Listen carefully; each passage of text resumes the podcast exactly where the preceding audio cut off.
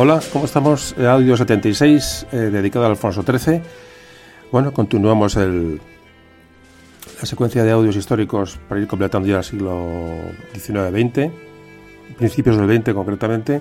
Y nada, bueno, pues como ya sabéis, en el, muchos ya sabéis, en el, según grabé el audio anterior, ese audio especial que, bueno, en el que hablaba de, se llama En memoria de Ignacio Núñez, me imagino que muchos ya lo sabéis, o la mayoría lo sabéis, pero los que no lo conozcáis, bueno, pues hay que decir que Ignacio Núñez falleció hace no mucho. la persona que ha puesto música, sobre todo la, bueno, la, la, primera parte de Memoria de un tambor, todos los primeros audios, yo creo que hasta el cincuenta y tantos, sesenta, no recuerdo, eh, ha puesto su música en, en este podcast y como comentaba en el audio anterior, hay un audio que está entre el 75 y el 76, y si lo ves en la página web, bueno, pues está dedicado a él. Y en él cuento una serie de cuestiones suyas y, bueno, me gustaría que lo escucharais. Ya digo que, que bueno, ha sido un shock realmente, bueno, su pérdida y, y, bueno, y poco más. Ahí explico una serie de cuestiones que digo que repito que me gustaría que escucharais, porque veo que no todo el mundo ha entrado a escuchar ese audio y, y poco más. No quiero, bueno, dejar pasar el audio ahí sin recordarle. La música que está sonando es una música suya, explico su procedencia en ese audio que os digo. Es una música que grabó exclusivamente para, bueno, para Memoria de un Tambor, que la tenemos ahí parada, y he decidido que sea la música de entrada a partir de ahora los audios. Es la que estáis escuchando ahora mismo de fondo y bueno, y Ignacio siempre nos acompañará y siempre caminará a nuestro lado, que es como debe de ser. Eh, pensar simplemente que hemos sido afortunados en disfrutar de su música, de, su humanidad, de su gran persona y con eso nos debemos de quedar. Ya digo que esto lo explico todo en este audio que no voy a, va a quedar como uno más, eh, ya digo que se llama Memoria de Ignacio Núñez que está entre el 75 y este 76. Hay que seguir adelante y no queda otra y ya digo, sobre todo como antes decía, con el, con el recuerdo de Ignacio y con, bueno, con la alegría de haberle conocido y la suerte de haberle conocido y que nos haya regalado esta música tan, tan espectacular ¿no? que estáis escuchando ahora mismo un tema que se llama Memoria de un tambor, que como explicaba ya digo en este audio pasado, en este audio especial, bueno, pues la compuso especialmente para este podcast. Pasa que, bueno, no hubo tiempo de, hacer cosas, de, terminarla completamente. Estaba ahí esperando eh, su salida, pero bueno, afortunadamente está aquí y ya digo que va a ser la que nos acompañe en todas las entradas y no entradas del audio del podcast de Memoria de un tambor. Por supuesto, gracias a todos por las condolencias que me habéis enviado. Ya he perdido la cuenta de vuestras muestras de cariño por Ignacio, bueno, por la pérdida de mi padre, como os comentaba en el último audio. Es increíble ver cómo me habéis mostrado vuestra cercanía, la verdad es un lujo teneros al lado. Y bueno, comenzamos el año 2021, seguiremos aquí charlando de historia, los, eh, como siempre digo, los números de escucha siguen subiendo, a pesar de haber grabado solo cuatro audios durante el año 2020 y como siempre comento, bueno, en el año 2020 se grabaron varios audios que se han borrado, los que dedicamos durante la pandemia, durante, perdón, durante el confinamiento, aquella serie codo con codo, que no descarto que bueno que haya un audio que sea una recopilación de aquellos audios ¿no? que se grabaron durante, durante el confinamiento, fueron muchos, un resumen y bueno, muchos me preguntáis por esos audios que están borrados. Bueno, ya veré, ya veré, probablemente lo grabe. Eh, como siempre, em, os recuerdo, estamos en redes sociales, en Facebook, en Twitter, nos podéis encontrar. Cualquier eh, eh, comunicación que queráis tener con Memoria de un Tambor la tenéis en el correo electrónico info arroba memoriasdeuntambor.com. Ya sabéis que todos los contenidos son gratuitos, los tenéis de forma gratuita absolutamente 100%. Podéis disponer de ellos, de los audios, de una manera inmediata y que solo se funciona con vuestro donativo voluntarios desde la web memoriasdeuntambor.com. En esa web también hay audios, están los audios eh, colocados de, forma cronológica. Y bueno, siempre lo comento esto porque hay mucha gente que se va acercando de nuevas al, podcast y me gusta que, se informe, que sepa un poco la, manera de contactar con nosotros, etcétera, etcétera. Digo que cada vez hay más gente que llega nueva y aunque lo lleváis aquí mucho tiempo ya lo sabéis, pero bueno, tengo que repetirlo. Como siempre, eh, os recomiendo que escuchéis los audios antiguos como si se hubieran emitido ese mismo día, me da igual, eh, te digo porque creo que, bueno, que es una información que no pasa, no pasa el tiempo, no pasa de moda Y nada, y vamos a empezar ya después de esta pequeña entradilla, eh, hablando desde, digo, desde Madrid, desde el Madrid congelado del principio de 2021, que es una nevada que recordaremos siempre. Bueno, pues aquí estamos grabando el audio de Manu Tambor y, y, nada, vamos a ir con el Alfonso XIII. digo, un audio que va a cerrar, va a cerrar el, bueno, comienza el siglo XX, encaja exactamente en el lugar que faltaba el audio para completar, bueno, gran parte de la historia de o toda la historia del siglo XVIII prácticamente la abarcamos casi completo, XIX completo y el 20, bueno, pues prácticamente también. Eh, pero vamos, ya prácticamente, ya digo, esta es una pieza del puzzle que faltaba, tiene muchas ganas de hacerla. El, el audio dedicado a Alfonso XIII. Y nada, vamos a empezar a, a darle caña al asunto. Vamos a empezar a hablar de historia, de historia de España, a pasar un buen rato. Y nada, comenzamos ya mismo.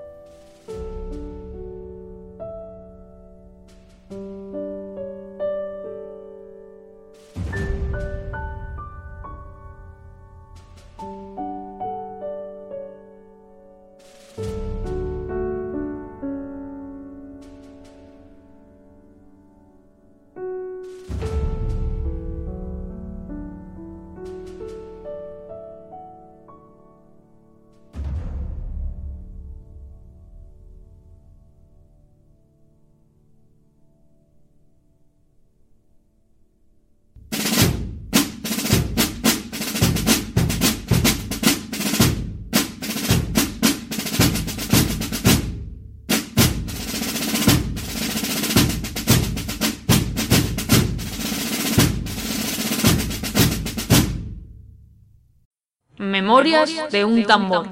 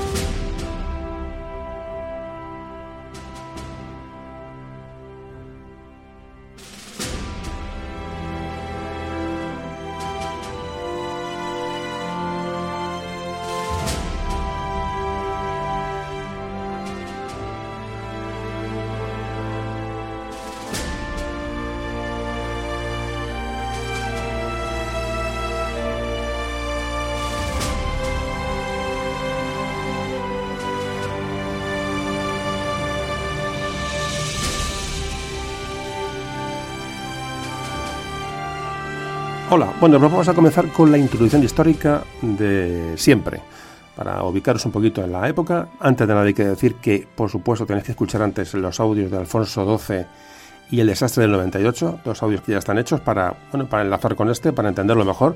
Creo que sería lo más oportuno, pero bueno, siempre se puede escuchar las, cosas sueltas. Ya digo que lo ideal sería que hubierais escuchado la, bueno, la, secuencia, la secuencia anterior eh, a ser posible. Bueno, pues eh, vamos a ir un poquito hacia atrás antes de hablar de este principio del siglo XX, que es lo que estamos hablando hoy. Allá por el 1868, cuando cae Isabel II. Isabel II, la revolución gloriosa que hablamos en aquel audio famoso, esa revolución que va a hacer que, bueno, que Isabel II se exilie. Eh, va a haber a raíz de esta revolución liberal, va a haber un sexenio llamado democrático revolucionario que va a ir de 1868 a 1874.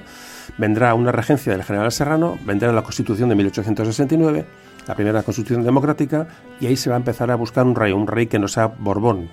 Hay un, bueno, hay un consenso, más o menos se, se consensúa que vengan a reinar, a reinar España la Amadeo de Saboya, que no es, que no es Borbón. Amadeo de Saboya está aquí durante un tiempo y realmente, bueno, Amadeo de Saboya ve, que el, ve el panorama y sale, sale por pies de aquí, porque realmente el ambiente era absolutamente irrespirable. Eh, va a venir después de esto la Primera República, tenía un audio dedicado a esto y la Primera República que acabará con el golpe de Martínez Campos que va a provocar la restauración borbónica de, con la figura de Alfonso XII 1874 que también dedicamos otro audio. Bueno, y este, esta restauración de Alfonso XII va a dar lugar a la Constitución de 1876. Luego estamos inmersos en, la en plena restauración borbónica en la figura de Alfonso XII. España había estado sin un rey Borbón desde 1868, como antes os comentaba, tras el exilio de Isabel II, bueno, y va a llegar el, un ideólogo de esta restauración borbónica que fue Cánovas del Castillo, que basó esta restauración, digamos, en cuatro eh, pilares concretos, que era rey, cortes, constitución y turnismo. Muy importante el turnismo entre partidos, lo iremos hablando, aunque ya hemos hablado de otros audios. Bueno, el caso es que en 1885 muere Alfonso XII, que va a dejar a su segunda esposa embarazada, María Cristina de Habsburgo, que va a asumir la regencia mientras se espera el nacimiento de su heredero. Así que, bueno, cuando nace ese hijo, que todo el mundo esperaba que fuera un varón, efectivamente lo es, y este va a ser el futuro Alfonso XIII, hijo, repito, de Alfonso XII y María Cristina de Habsburgo. Bueno, hay una serie de incertidumbres que, bueno, se, nos llegan con la minoría, llega aquella sociedad con la minoría de edad del rey del futuro Alfonso XIII y la regencia de una reina prácticamente sin experiencia. Entonces, ¿qué lleva esta fase de incertidumbre, de vacío? Bueno, lleva a los dirigentes de los partidos promonárquicos o dinásticos, eran Cánovas del Castillo y Sagasta, los dos políticos que ya hemos hablado en algunos audios, a acordar el, el que se llamó Pacto del Pardo. Según este pacto, ambos se van a comprometer a facilitar una alternancia en el gobierno y a respetar las leyes elaboradas por el gobierno anterior al suyo, es decir, va a haber un tour que se llama el turnismo, un pacto de, cambio de, alternancia del poder, de eh, llamado turnismo, Fruto de este acuerdo, va a gobernar Cánovas hasta que eh, va a ceder el poder a Sagasta. Ya hemos hablado de este tema algunas veces, ya aquí se bueno, entra la, esa habitual manipulación electoral que se sucedía en, durante bueno, parte del siglo XIX, eh, mediante la cual bueno, pues, se amañaban las elecciones de manera que ganara uno u otro, te digo, para provocar o para facilitar este sistema llamado de eh, turnista o el turnismo. Así que bueno, pues esta es la situación. De esta forma se consolida el turnismo, que fue, ya digo, idea de Cánovas del Castillo, que trajo la regeneración o la restauración, mejor dicho, la restauración borbónica a España, tras ese proceso de, de, de república, de Amadeo de Saboya, revolución gloriosa, etcétera. Momentos del siglo XIX de altos y bajos eh, de, de, montaña rusa, como veis y como ya sabéis los que habéis escuchado los audios anteriores. Así que bueno, ¿cuál era el propósito de este turismo? Pues dar, dar mm, garantía de una de estabilidad política a bueno a esta, esta monarquía restaurada. Es decir, eh, la idea del turismo era dar, dar estabilidad, eh, ni más más ni más menos. Pero claro, un sistema muy peculiar y que tiene, por supuesto, sus problemas. Durante la regencia de la madre de Alfonso XIII, antes de reinar de Alfonso XIII, del que vamos a hablar hoy, del personaje de hoy, hay un intento de Sagasta de liberalizar el sistema desde su partido liberal. Sagasta aprovechó un gobierno de cinco años que tuvo a su disposición, que se inició en 1885 a la muerte de Alfonso XII, y aprobó una serie de medidas inspiradas en los avances conseguidos durante el sexenio democrático de la Revolución Gloriosa de 1868, es decir, cuando Isabel II es exiliada, durante esa revolución, bueno, pues eh, parte de lo que se, se consiguió en medidas liberalizadoras ¿no? en aquel momento, pues eh, Sagasta va a intentar eh, volverlas a retomar durante digo, este, este, estos primeros momentos de la regencia de María Cristina, madre de Alfonso, del futuro Alfonso XIII muy, por encima, ¿qué es lo que se, bueno, cuáles son los puntos importantes de esta, de esta, de esta liberalización de Sagasta, es decir, este, de este periodo? Bueno, pues hay una ley de libertad de imprenta, hay una ley de asociaciones, hay una nueva ley del jurado, es decir, que va a permitir introducir el jurado para ciertos delitos. Y luego, pues muy importante, se va a conseguir una ley de sufragio universal, que bueno, va a dar el voto, va a garantizar el voto a todos los varones mayores de 25 años. Al final del 19 y aún estamos con eh, buscando leyes de sufragio universal. Pero bueno, y aún así, fijaos que esta ley de sufragio universal va a ser un, es un espejismo. ¿Por qué? Porque estamos hablando de que esa manipulación electoral, eh, el caciquismo que hablábamos en audios anteriores, ¿no? ese control del voto en las zonas rurales, van a anular todas las, bueno, todas las virtudes que podía tener esta ley de sufragio universal y va a entrar, a entrar el famoso turnismo. Es decir, es un sistema amañado para digo, dar estabilidad al, bueno, al, al gobierno. ¿Cuál es otra de las características de esta época, sobre todo de, la, de la regencia de María Cristina, que ya repito que hemos hablado en varios audios de ella, pero bueno, eh, estamos obligados a repetirlo hoy? ¿Qué movimientos surgen contra este sistema de restauración o este sistema de turismo? Pues sale, por ejemplo, pues surge, por ejemplo, el carlismo, muy debilitado tras la Tercera Guerra Carlista. Otro movimiento importante en este momento es el republicanismo, que tiene mucha debilidad debido a una gran división interna.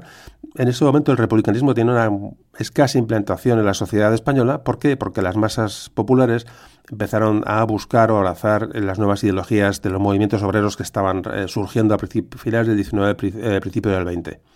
Otros movimientos importantes que van a ir contra este sistema de restauración es el, eh, los nacionalismos que en España son, como todos sabéis, sobre todo el catalán y el vasco, que, bueno, que ejercen una oposición contra ese centralismo del Estado liberal. Las élites, eh, clases medias de los territorios, eh, de estos territorios que hemos, que hemos comentado, periféricos, se sienten eh, marginadas y van a apoyar a movimientos nacionalistas desde, ya digo, desde, bueno, desde su, su, clase media o, o clase media burguesa. Y por último, no nos podemos olvidar del movimiento obrero movimiento obrero que surge un gran crecimiento de, bueno, de su gran potencia en estos momentos últimos de la, bueno, del fin del siglo XIX, principio del XX, la época que estamos hablando, y va a tener dos mm, corrientes importantes que se van a consolidar, que son el anarquismo y el marxismo.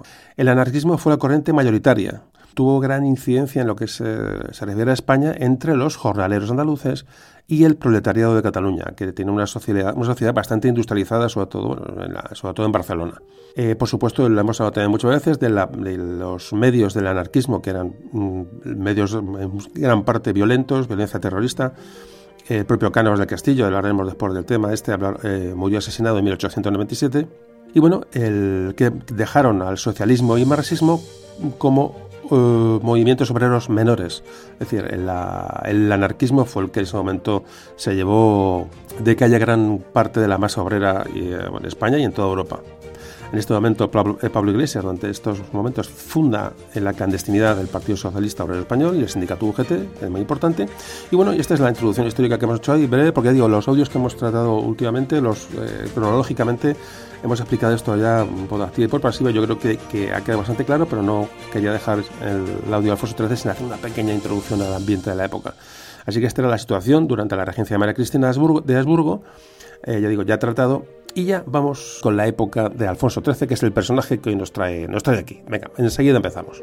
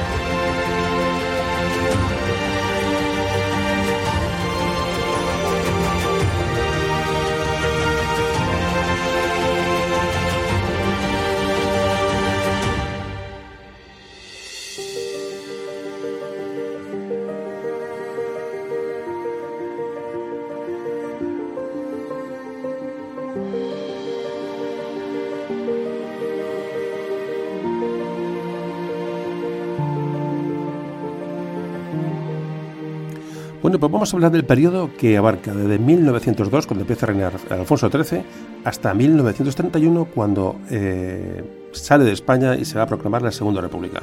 Estamos hablando de mm, un periodo de, 29 años, que es lo que más o menos va a abarcar este, este periodo.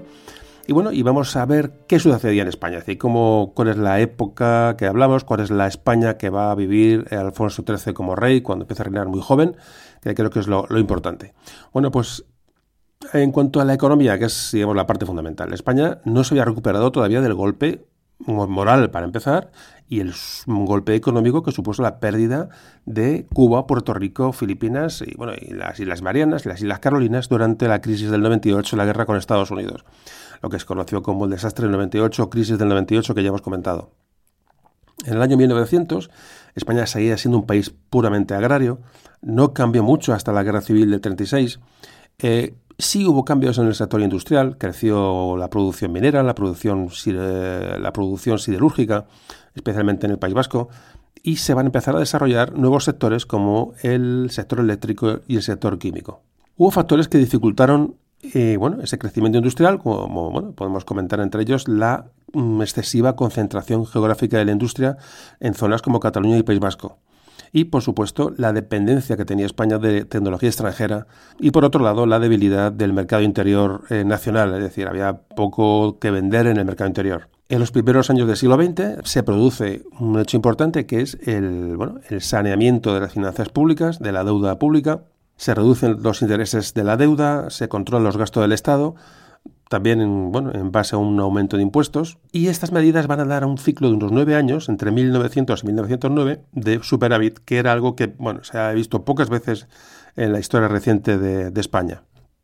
En el año 1899 el Banco de España pasa a controlar toda la emisión de billetes, lo que va a permitir limitar la inflación y bueno, iba a conseguir eh, estabilizar la peseta, que era básica para el comercio exterior de España. De hecho, en estos años se van a fundar los bancos importantes del futuro, el, Banco Bilbao, el Banco eh, Vizcaya, el, Banco Mercantil de Santander, el Banco Hispanoamericano, eh, el Banco Hispanoamericano que se, bueno, se creó con capitales repatriados de Cuba, cuando se abandonó Cuba, o el Banco Español de Crédito, por ejemplo. La Primera Guerra Mundial eh, trajo un boom económico a España. ¿Qué ocurrió? Bueno, que al ser España neutral va a permitir el crecimiento de la producción y de las exportaciones de materias primas, carbón, manufacturas, etcétera, y Claro, esto es eh, el avance es importante porque desaparece la competencia extranjera y se produce una gran demanda de estos mismos países que, bueno que explican este este alza. También hablamos en algún audio eh, anterior que este boom económico mm, está muy bien, pero iba a provocar también alza de precios, es decir, al venderse todo lo que se fabricaba en la península, en España, creó también eh, un alza de precios en el interior porque todo salía fuera y eso hizo que los precios de los de estas de estos productos manufacturados, por ejemplo, pues crecieran dentro de para venderlo al bueno, al, al español medio. ¿Por qué no se entró en guerra en la Primera Guerra Mundial? Bueno, pues hay muchas causas, pero bueno, las más importantes podemos decir que tras el desastre del 98 hubo una gran crisis económica. España está no tiene en ese momento potencial, mucho menos para entrar en un conflicto armado de esas características. Las Fuerzas Armadas están muy debilitadas la flota, bueno, la flota quedó muy mermada tras la guerra con Estados Unidos y además tenemos en España una, un escaso tejido industrial para eh, realizar un esfuerzo de guerra. Con lo cual España, la España de Alfonso XIII, decide quedarse como neutral, aunque bueno, eh, realmente simpatizó con el bando aliado, ¿no? sobre todo como aliada de Francia e Inglaterra. ¿Qué pasó? Que llegó el fin de la guerra mundial, se acaba esta euforia económica y se bueno, iba a llegar una crisis, ya digo, porque se terminan las exportaciones, esas fáciles exportaciones a los países europeos en guerra. Muchas empresas tuvieron que cerrar, las clases trabajadoras fueron las más perjudicadas. Y bueno, eh, solamente algunos sectores, como el sector siderúrgico y químico, se iban a poder modernizar durante esta crisis de, de la posguerra mundial otro hecho importante es que tanto el ferrocarril como las minas pasan luego a, capital español, a manos españolas, manos, nacionales, porque se retira el capital extranjero que, había en la península. Para, bueno, vuelve a los países que ya empiezan a tener estabilidad, a los países europeos después del fin de la guerra. Estos sectores tiraron para adelante, pero que se van a quedar atascados el sector textil o la agricultura, que van a pasar muchas dificultades porque no estaban modernizados lo suficiente. Bueno, así que esa crisis económica europea de la posguerra, que también la hay, ayuda a que la crisis se prolongue hasta 1924. Es decir, España vive en un proceso de crisis constante prácticamente desde acaba la Primera Guerra Mundial. Ya iremos hablando un poquito de esto a lo largo del audio.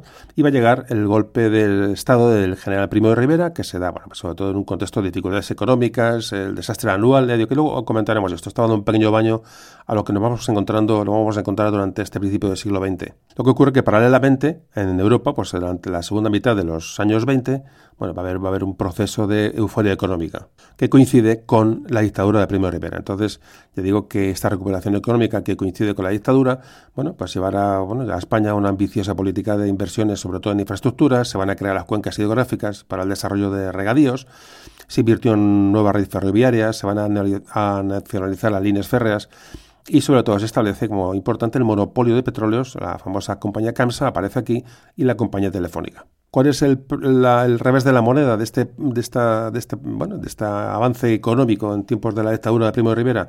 Bueno, pues que se, se vuelve el endeudamiento del Estado. Es una circunstancia muy negativa a la hora de, bueno, de llegar al momento crítico de este momento del siglo XX, que es el crash de 1929, el famoso crash del 29 de la Bolsa de Nueva York, que bueno, se va a absorber durante el periodo de la Segunda República, que ya digo, ya hablamos en, su momento. Pero bueno, es un poquito el ambiente económico de la España que se va a encontrar Alfonso XIII durante su reinado. Otro aspecto que se va a encontrar Alfonso XIII durante su reinado va a ser, bueno, por ejemplo, el cómo, cómo estaba la población, qué, qué población había en España, que siempre me ha gustado hablar de ello porque creo que nos sitúa bastante bien. Bueno, la población durante esta época creció de forma lenta pero bastante continuada en el primer tercio del siglo te digo, pasamos en el siglo XX, pasamos de 18 millones y medio de habitantes a 23 millones y medio, es un avance importante. En 1930, o sea, este de 18 a 23 se pasa de, digo, del 1900 a 1930, en 30 años. Cae bastante la tasa de mortalidad, lo cual mejora la, le digo, la curva demográfica, porque bueno, hay, hay, bueno, hay mejoras a nivel sanitario. ¿Cuál era el problema? Que ya seguía habiendo una elevada mortalidad infantil, que era una de las más elevadas de Europa, que, que bueno, que en cierto modo marcaba un poco el atraso que teníamos respecto a Europa. La mayor catástrofe sanitaria que ocurre en estos momentos del principio del siglo XX es la famosa gripe, lo que se llamó gripe española entre 1918 y 1919, que va a causar la muerte en España, solo en España a 230.000 personas eh, mm, con 8 millones de enfermos. Es un auténtico desastre. conocida en el mundo como la gripe española, eh, malamente bautizada, pero bueno, es un tema aparte, que causó más muertos en, en el planeta que la, toda la Segunda Guerra Mundial. Fijaos lo que supuso esta gripe para la, bueno, para la, el hombre de entonces, ¿no? ya no el español, sino el hombre, el hombre occidental fundamentalmente, ¿no? que fue el que sufrió esta, esta gripe terrible. Seguimos hablando de la, de la, población para acabar de ya de ubicarnos en esta España de Alfonso XIII.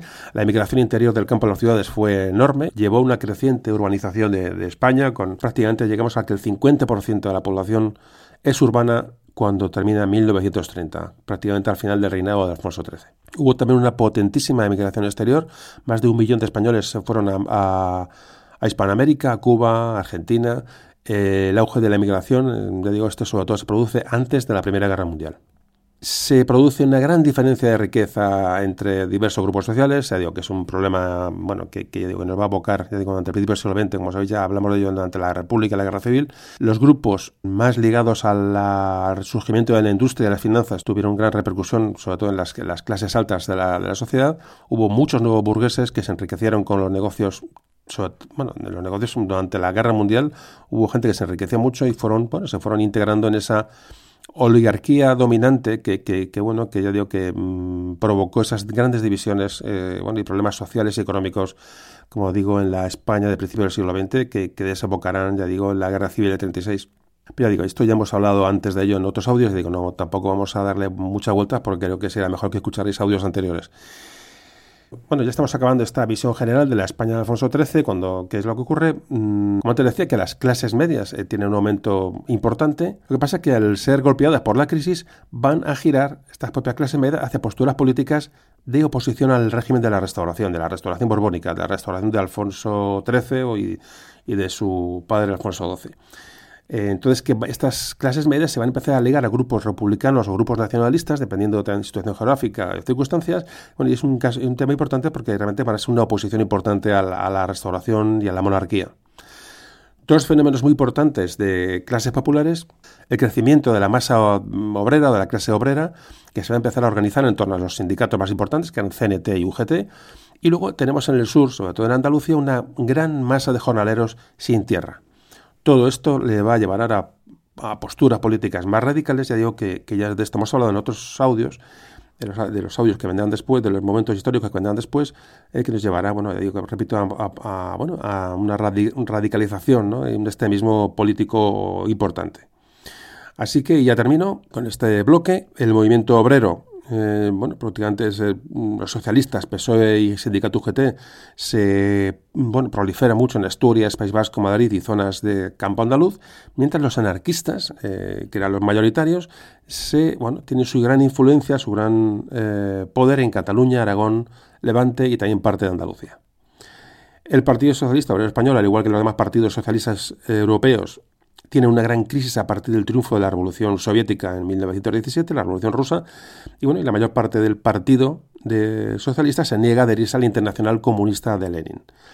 Un pequeño grupo de este Partido Socialista se extiende y funda el Partido Comunista de España en 1921, el Partido Comunista Español, que fue, que evidentemente estos primeros, que en estos primeros momentos era, como digo, minoritario, eh, bueno, cuando estos primeros um, compases del siglo XX, hasta 1930.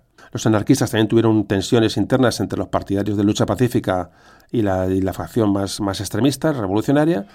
Así que estos últimos, los más revolucionarios, los más violentos, eh, van a formar en 1927 la FAI, la Federación Anarquista Ibérica, de, bueno, que tiene gran influencia durante el proceso de la Segunda República, etc. Ya les digo de esto hemos hablado ya.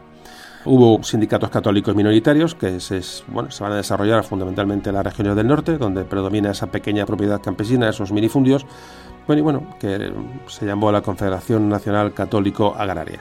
Es un cuanto a movimientos obreros. Yo creo que con estos, estas pinceladas yo creo que ya hemos visto cómo está la sociedad del siglo, principio del siglo XX. Eh, repito, que lo tenemos en otros audios, ¿vale? O sea, no vamos a incidir mucho más porque se nos alargaría mucho, pero yo creo que ya, ya todos sabemos de, dónde venimos y dónde vamos porque hemos escuchado ya otros audios. Y nada, ya vamos a hablar del propio rey Alfonso XIII, después de este, este bañito, y vamos a hablar, bueno, un poco más a ver, vamos a ver su biografía para entender mejor al personaje. Lo hacemos enseguida.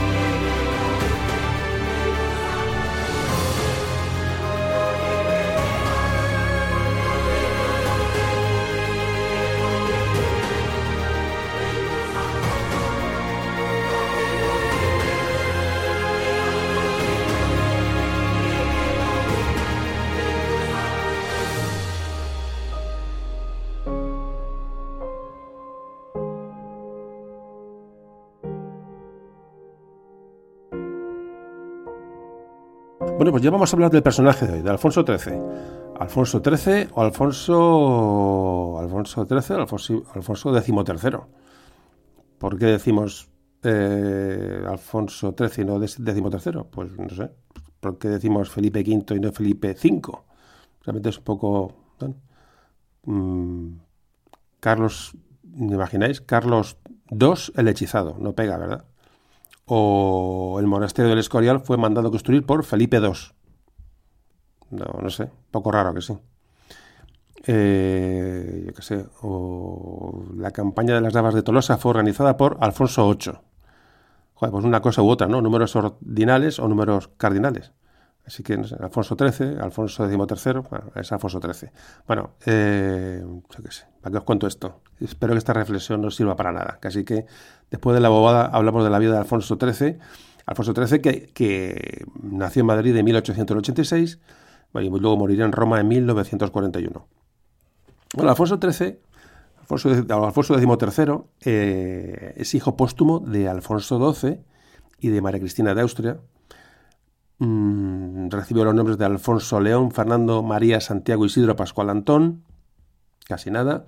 Ejerció la regencia durante su minoría de edad, la reina, su madre, la reina María Cristina, y asumió sus poderes al alcanzar la mayoría de edad en mayo de 1902. O sea, en 1902, principio del siglo XX, arranca el reinado de Alfonso XIII. Importante fecha, repito, concluirá en 1931 cuando sale de España y abandona la península entre, bueno, entre la llegada de la Segunda República. De luego hablaremos un poquito sobre ello y ya digo, hay audios que tratan estos temas.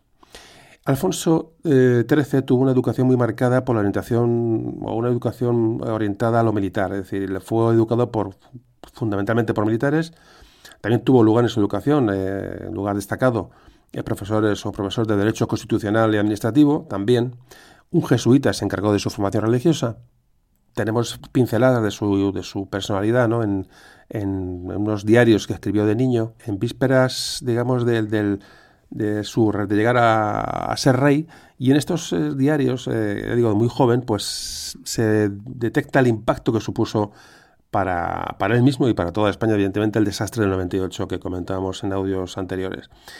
La primera etapa del reinado de Alfonso XIII la vamos a llevar entre 1902, que comienza a reinar con mayoría de edad, hasta 1907. Son eh, cinco años, cinco o seis años. Ahí coincide la crisis de jefatura en los partidos dinásticos, es decir, la rivalidad entre los, bueno, entre los mm, candidatos a la presidencia del gobierno en este sistema de turnismo, que eran Cánovas de Castillo y Sagasta. Esta crisis de, los partidos del turno quedó, ya digo que Partido Conservador y Partido Liberal, quedó resuelta entre 1905 y 1907 con la designación de Antonio Maura como jefe del Partido Conservador y Segismundo Moret como jefe del Partido Liberal. Aquí con estos dos líderes, Maura y Moret, bueno, pues va un poco a parar esta crisis, eh, digo, de, los partidos turnistas. Y por tanto va a dar, van a dar más estabilidad a la monarquía del joven Alfonso XIII. Bueno, la, corta duración de los primeros gobiernos designados por, por el joven rey darían pie al apelativo de crisis orientales. Esto a lo habéis escuchado alguna vez en algún libro de historia, crisis orientales durante el principio del reinado de Alfonso XIII. Esto se, llaman estas crisis de gobierno porque hacían alusión al Palacio de Oriente, donde, donde vivía el rey. ¿no? Y esta, esta frase, perdón, esta, este, esta, esta acepción da, digamos, acusa la verdad que sin demasiado fundamento, a Alfonso XIII de manipular las distintas facciones políticas. Por eso se llaman crisis orientales e influencia del rey en la política española. En 1904, durante el primer gobierno de Maura, que llevó al rey Alfonso XIII joven a Barcelona, un viaje que, bueno, que fue un gran éxito del rey y de la monarquía en ese momento, pero parece que no llegó a cuajar eh, bueno, que, mm, bueno, una unión o que Alfonso XIII captara el, bueno, el, sentido integrador que en ese momento tenía la, una naciente llamada la Liga Regionalista de Cataluña, eh, con, bueno, con Prat de la Riva y Cambó, dos personajes tan importantes, bueno, que, en cierto modo tenían una visión nacionalista o regionalista, pero con una, bueno, una visión nacional también, ¿no? de un sentido nacional. Parece que Alfonso XIII no llega a captar la visión de estos dos políticos catalanes. Alfonso XIII tiene una, gran, buena visión muy, muy española, muy, muy, muy nacionalista española realmente, muy, muy castellana, y parece ser que no, no conecta con estos líderes eh, catalanes, con lo cual bueno, se pierde una, buena, quizás una ocasión de, de conexión. ¿no? En 1905 comienza viajes por toda Europa. Alfonso XIII va a visitar capitales europeas. De hecho, durante su visita a París sufre su primer atentado, de los varios que sufriría durante su vida, junto con el presidente francés Loubet.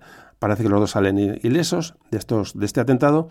Y durante estos viajes que os comento, eh, bueno, estos influirían grandemente en la personalidad del rey, la visión del rey, la posición política o diplomática del rey Alfonso XIII porque se va a convertir en uno de los pocos reyes españoles que salieron al extranjero y tuvieron un intercambio cultural con, con, otras monarquías extranjeras y una visión, y una, digamos, un enriquecimiento de su visión del exterior.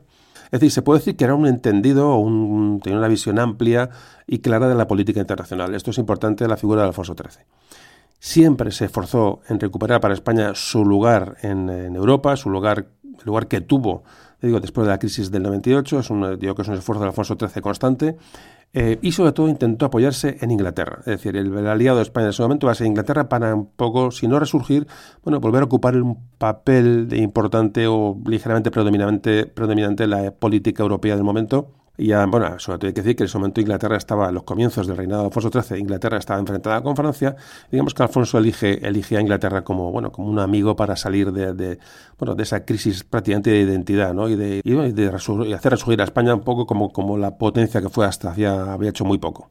Muy importante en esta relación con Inglaterra, y como vais a ver ahora, se va a casar el 31 de mayo de 1906 con la princesa británica Victoria Eugenia de Battenberg importante este matrimonio en cuanto a la unión, mm, bueno, a la unión con, el, con, Inglaterra.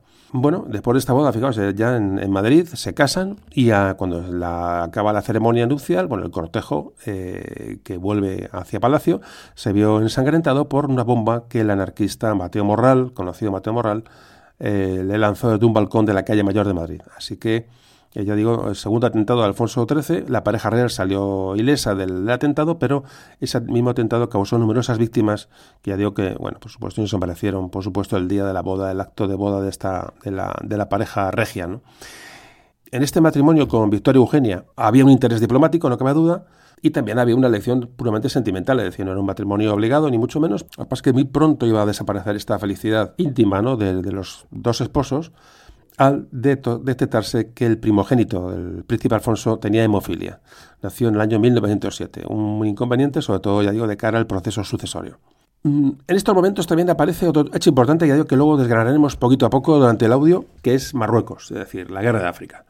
Se produce la conferencia de Algeciras, que había proporcionado a España una zona de influencia en Marruecos. Es decir, las, esas entrevistas de Alfonso XIII con Eduardo VII de Inglaterra que coincidían en Cartagena en 1907, eh, bueno, empiezan a fraguar esta, esta, bueno, esta posible mm, reparto de, hacia España de esa África que iba a ser colonial.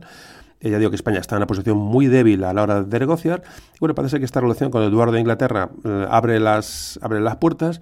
De hecho, permiten salvar las Islas Canarias, que estaban en manos, no en manos, estaban en vistas o en las garras de los alemanes, que estaban viendo las Canarias como un lugar estratégico importante y estaban dispuestos, por supuesto, a, arrebatárselas a España.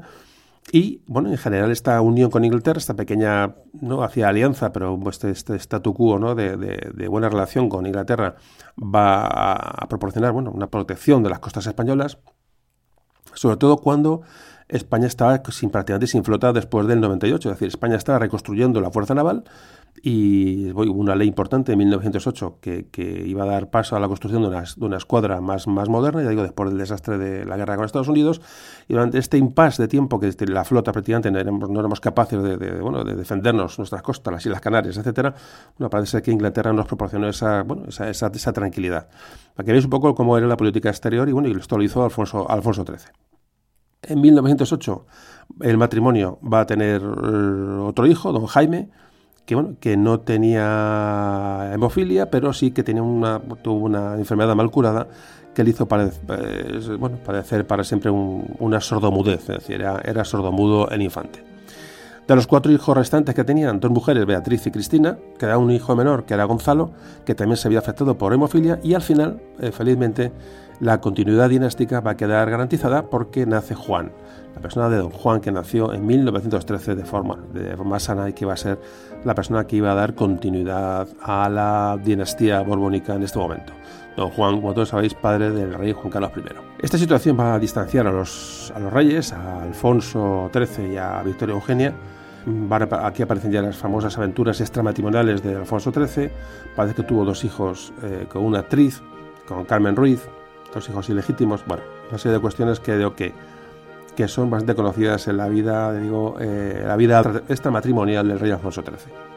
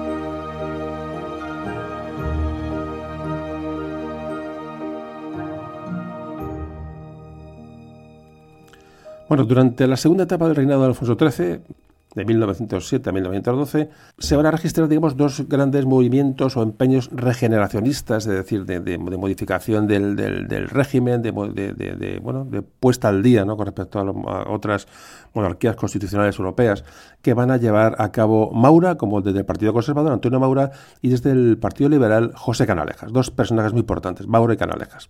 El gobierno de Maura se fue a pique en 1909 a raíz de los sucesos de la Semana Trágica de Barcelona, lo que luego vamos a comentar, y se va a traducir la ruptura de ese pacto de turnismo entre el pacto del Pardo entre liberales y conservadores. En este momento, el Partido Liberal, Moret a su cabeza, se declara incompatible con Maura por cuestiones políticas, ¿no?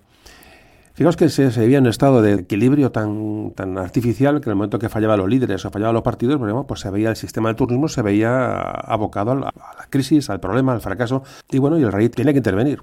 Hay que decir bueno, que el rey durante una crisis de gobierno apartó a Maura del, del gobierno, Maura parece que nunca se lo perdonó, Antonio, ah, se lo Antonio Maura, político de mucha enjundia, de mucho peso en esta época, de principio del siglo XX. Prácticamente la crisis que hay con Maura, digamos, aboca al rey a tomar decisiones importantes porque realmente lo que mm, mm, Maura tiene un gran poder. De hecho, historiadores han comentado que hasta se podría haber dado una, incluso una llamada, entre comillas, dictadura de Maura, maurista, y bueno, eh, se produce una crisis de gobierno. Eh, mm, hay un breve gobierno de Moret, el liberal, y aparece Canalejas. Canalejas, un buen gestor, eh, una persona con, bueno, con cambios democráticos, cambios de, apertura social, que se inicia en 1910, en 1910, se va a forzar en restaurar la normalidad constitucional con Canalejas, un personaje muy importante. Pero ¿qué va a ocurrir? Con, es un caso, tema importante de la historia de España, que es su, su crimen, su asesinato. Es decir, a un atentado, acaba con la vida de Canalejas en 1912 y este, la desaparición de este personaje de ensamble va a acelerar la descomposición de los partidos y un poco ya el ocaso o la crisis irrecuperable del turnismo, del sistema de turnismo entre liberales y conservadores. De hecho, fijaos, al año siguiente el propio rey fue objeto de un nuevo atentado en 1913, también del que salió eso. Fijaos el ambiente del que estamos viviendo. Cuando estalla la Primera Guerra Mundial, que antes hemos dado antes un, esbozo, vamos a seguir hablando, vamos a ir mezclando temas, yendo para adelante y para atrás, para ir un poco comentando la, situación del momento. Y digo, cuando estalla la Primera Guerra Mundial en el 14, Alfonso XIII afirmó la neutralidad española, como antes comentábamos, eh, muy respaldado por el entonces jefe de gobierno, el conservador Eduardo Dato, que también fue asesinado. Fijaos el ambientito que teníamos en este momento. Aquí caían los presidentes de gobierno como, churros. Esta neutralidad española, esta paz que llega a la monarquía Alfonso XIII, como antes comentábamos en el principio en la introducción, bueno, pues va a dar una, bueno, un momento, un espacio de, crecimiento a los mercados españoles. Bueno, España va a tener sufrir un desarrollo importante durante la Gran Guerra. El rey Alfonso XIII aprovechó muy bien, dada su, dado su conocimiento de la política exterior, se, bueno, se entregó en cuerpo y alma a la, a labor humanitaria de, los, de los heridos o refugiados de guerra en, Europa, es además a los dos bandos combatientes, lo que le iba a, bueno, proporcionar ser un, ganar un gran prestigio internacional ya digo, eh, eh, bueno, como, como un, representante de la paz, como un, bueno, digamos una, un rey humanitario. de hecho, en 1922 se le rinde un, homenaje a los reyes de España, reyes de España en Bruselas, hizo, bueno, dejó muy patente, digamos, el, prestigio que tenía el monarca español en Europa. Ahora hablaremos de estas cosas que vamos a ir dando con pinceladas, vamos un poco, luego, hablaremos de la Semana Trágica.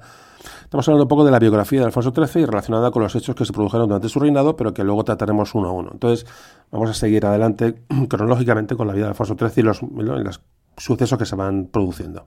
En 1909, Alfonso XIII hace una visita a las Urdes, comarca que era bueno, eh, el ejemplo claro de, esa llamada España negra, España pobre, España subdesarrollada. Eh, ahí funda el Patronato Real de las Urdes, es decir, muestra interés por, por, la zona, es decir, se, bueno, se va ganando un poco el respeto, el cariño de la gente, o por lo menos eso, eso intenta, es decir, hace movimientos de todo tipo.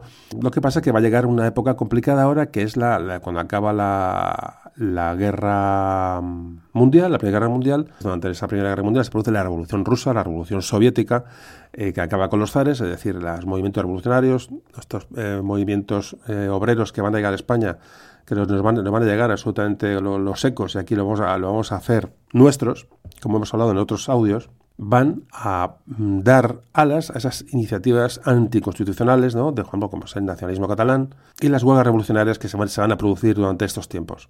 En este momento crítico, porque realmente yo digo que llega a España este, estos movimientos mm, que no vienen del este, bueno, van a, dar lugar a la crisis de 1917. En este momento, Eduardo Dato es presidente del gobierno y va a conseguir superar estos conflictos con bastante cintura y bastante mano izquierda. El problema es que los conflictos sociales que se dan en Cataluña, sobre todo en la zona de Barcelona e industrial, enseguida van a tomar un carácter de guerra social que va a culminar en la huelga, la gran huelga de 1919, de la que ya hemos hablado, recuerdo, en otros audios. Estas crisis enormes, eh, ya digo, porque eran, eran prácticamente revolucionarias, van a crear, seguir creando debilidad o van a seguir dinamitando esos viejos partidos turnistas entonces, claro, el rey va a tener que actuar y crear gobiernos de concentración para intentar, bueno, crear gobiernos que sean representativos, gobiernos que, que bueno, con miembros de uno y otro lado, con miembros de incluso de, bueno, de facciones regionalistas o seminacionalistas. Es decir, intenta hacer un puzzle que le permita continuar y que le permita dar estabilidad al proceso, digo, el proceso de la restauración democrática, la restauración borbónica que se produce en España.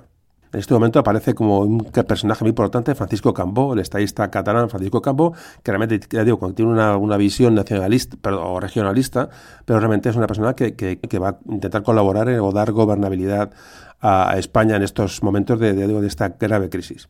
En 1921 se va a producir el, asesinato de Eduardo Dato que, pese a sus iniciativas de reforma social, eh, Dato es asesinado también por anarquistas, un auténtico desastre. Y justamente coincide el asesinato de Eduardo Dato, coincide con el problema de Marruecos y un hecho muy importante que es el desastre anual. Bueno, ahora hablaremos un poquito del desastre anual ahora cuando, cuando toque. Ya digo, todo esto se produce en 1921 cuando Dato es asesinado. El rey Alfonso XIII es salpicado por este desastre militar anual. Eh, es otro tema que en su vida la, afectó de una manera importante, cuando se produce el expediente Picasso, un expediente que se realiza después del, desastre para intentar ver qué ocurrió y depurar responsabilidades. No valió para mucho, pero el rey es salpicado, evidentemente. La crisis se hace dueña del, espacio político español. Eh, llega al poder una coalición liberal eh, de concentración, también nombrada por el rey, por, presidida por García Prieto, que tampoco va a resolver nada. Y después de estos desastres económicos, desastres militares y bueno, y inestabilidad política con ascenso de regionalistas o nacionalistas, llega el famoso golpe de Estado de 1923, repito que ahora hablaremos sobre ello, eh, del general Primo de Rivera. Fíjate, un golpe de Estado que fue acogido realmente con bastante entusiasmo por la mayoría del país. Esto, esto uno lee periódicos, se lee reseñas y realmente es así, ¿no? Y también fue aceptado por el rey, el rey Alfonso XIII. Luego se habló de que realmente el artífice del golpe fue Alfonso XIII, eh, aunque ya digo, las fuentes documentales no nos dicen esto. Digo que sobre estos temas no hay claridad absoluta, pero realmente parece ser que Alfonso XIII no fue el artífice de este golpe, pero sí que le vino bien y que apoyó a, Primo de Rivera en, digo, en su intento de, bueno, de dar un golpe a la, a la situación. Y bueno, en el momento que se produce el crash de la bolsa de Nueva York, de Wall Street, en 1929, y viendo cómo se cae la economía y cómo el sector militar no le apoya, el dictador Primo Rivera presenta su dimisión al rey Alfonso XIII. Cae la dictadura, eh, Alfonso XIII se queda, digamos, se queda desnudo ante, bueno, ante, ante, ante la situación. Los partidos de turno, los liberales y conservadores, digamos, estaban resentidos por esa, bueno, esa presunta traición ¿no? que se produce en España, porque desaparecen del, arco político para dejar un paso a un dictador. Esto parece que le culpan a Alfonso XIII, con lo cual les, les tiene enfrente a, estos, a los partidos, de, a los turnistas que antes hablábamos. Y los defensores de la dictadura de Primo Rivera tampoco le perdonan al, rey, digamos, el, el, bueno, que dejar que callara a Primo Rivera. Es decir, porque realmente el rey lo que hace es, cuando le presenta la división a Primo Rivera, él acepta sin ningún tipo de problema. Es decir, estaba deseando quitarse de medio al general. entonces, claro, eh, los, los favorables a la dictadura también ven mal al rey porque no, hizo nada por mantener a, Primo de Rivera a Primo de Rivera en el poder. De hecho, bueno, Primo de Rivera se fue bastante tocado y falleció apenas unos meses después de, de su, de, su dimisión, ¿no? Los mismos intelectuales que apoyaron el golpe militar en 1923 ahora se vuelven contra el rey también. Y bueno, ahí se produce hay un momento de vacío tremendo. Hay un intento de reconstruir el viejo orden constitucional ¿no? de, cuando, de cuando empezó a reinar Alfonso XIII. Parece, parece que tomó esta bandera el general Berenguer que bueno, ahí ya se produce un pronunciamiento republicano como el de Jaca, de esto ya hemos hablado, ya digo, en los audios, sobre todo creo que el de la Segunda República ya hablamos de esto. Entonces, bueno, todo esto, esta crisis de, a todos los niveles, sobre todo de identidad y de legitimidad, eh, desemboca en el último gobierno de concentración que nombra Alfonso XIII, que es el presidido por el almirante Aznar, que bueno, va a intentar una consulta electoral cuya primera parte eran las elecciones municipales del 12 de abril de 1931. Bueno, esta, como ahora veremos, este, este, resultado de estas elecciones eh, fueron tomadas como un resultado antimonárquico, pro-republicano, que ya digo, hay mucho que hablar sobre eso, pero de hecho mm, Alfonso XIII, ante la presión eh, violenta en las calles, eh, de desestabilización absoluta que había en ese momento, se exilia el 14 de abril de 1931. El exilio de Alfonso XIII, ya digo, estamos tocando un poco la biografía con los hechos paralelamente, ahora entraremos a ver, pormenorizar cada eh, historia que estamos contando, cada hecho particular e individual. Bueno, en el exilio, que se centró primero en Francia y luego mm, lo repartió entre Roma y Lausanne en Suiza, bueno, parece que la reina se fue a Londres, habían llegado a un acuerdo de separación informal entre los dos cónyuges y bueno, Alfonso XIII, en este momento de exilio, reordena la sucesión al trono, renuncian sus hijos Alfonso y Jaime a favor de don Juan, de don Juan, que, que conocemos, repito, el padre de Juan Carlos I. Eh, don Juan, el hijo de Alfonso XIII, se casaría con doña María de la Mercedes de Orleans, apoyó al estallar la guerra civil al, sector llamado nacional, pero cuando termina la guerra civil, eh, don Juan, el hijo de Alfonso XIII, decir que Alfonso XIII murió en el año 41, eh, bueno, pues se ve rechazado por los franquistas. Eh, dado bueno, su, el carácter liberal que había tenido el reinado de Alfonso XIII y bueno, por el hecho de que sus intenciones declaradas ¿no? de reconciliar las dos Españas, bueno, pues total que los franquistas no le toman en serio, le rechazan, lo ningunean Te digo que Alfonso XIII mm, abdica en su hijo Don Juan, te digo que Alfonso XIII va a morir en el 41, y bueno, el que cuando acaba la guerra civil es Don Juan el que está, digamos, a la cabeza de la otra posible nueva restauración borbónica en España. Pero ya digo, el régimen franquista no lo va a permitir. Esto lo hablamos también en algún audio que hemos dedicado a los sucesos de, este, este, momento histórico. Bueno, como decía, eh, Alfonso XIII va, a fallecer en febrero de 1941 en un hotel de Roma. Parece ser que a última hora se ha reconciliado con la reina Victoria, que estuvo con él durante sus últimos días. Fue enterrado en, Roma y sus restos no volverían a España hasta 1980, cuando reinaba su nieto Juan Carlos I. Bueno, pues esta es la biografía más o menos de Alfonso XIII. Podemos entrar en muchas más facetas y detalles, pero yo creo que ha sido un poco modo de biografía con hechos históricos. Y ahora vamos a ir a, esta siguiente parte del audio y vamos a ir hablando de estos sucesos que hemos estado hablando. de la Semana Trágica, pues la Guerra de Marruecos, es decir, la, dictadura de Primo Rivera. Un poquito vamos a ir ya analizando parte por parte estos, estos puntos para coger unos conceptos muy generales. ¿eh? No, no os quiero aburrir porque es un proceso histórico que requiere realmente un estudio. Y, y bueno, intenta un poco resumirlo para que cojamos eh, ideas muy generales y que nos permitan luego pues aprender más cosas o tener una idea general de lo que ocurrió, bueno, para tener un baño de este poder histórico que es, que es la verdad, bastante, bastante desconocido, porque digo, siglo XIX e incluso principios del XX, pues están bastante, bastante oscuros o desatendidos, ya digo, la enseñanza normal, ¿no? Es por lo menos lo que es mi sensación. Bueno, pues hacemos una pausa y ya vamos a ir ya entrando un poquito en, en profundidad.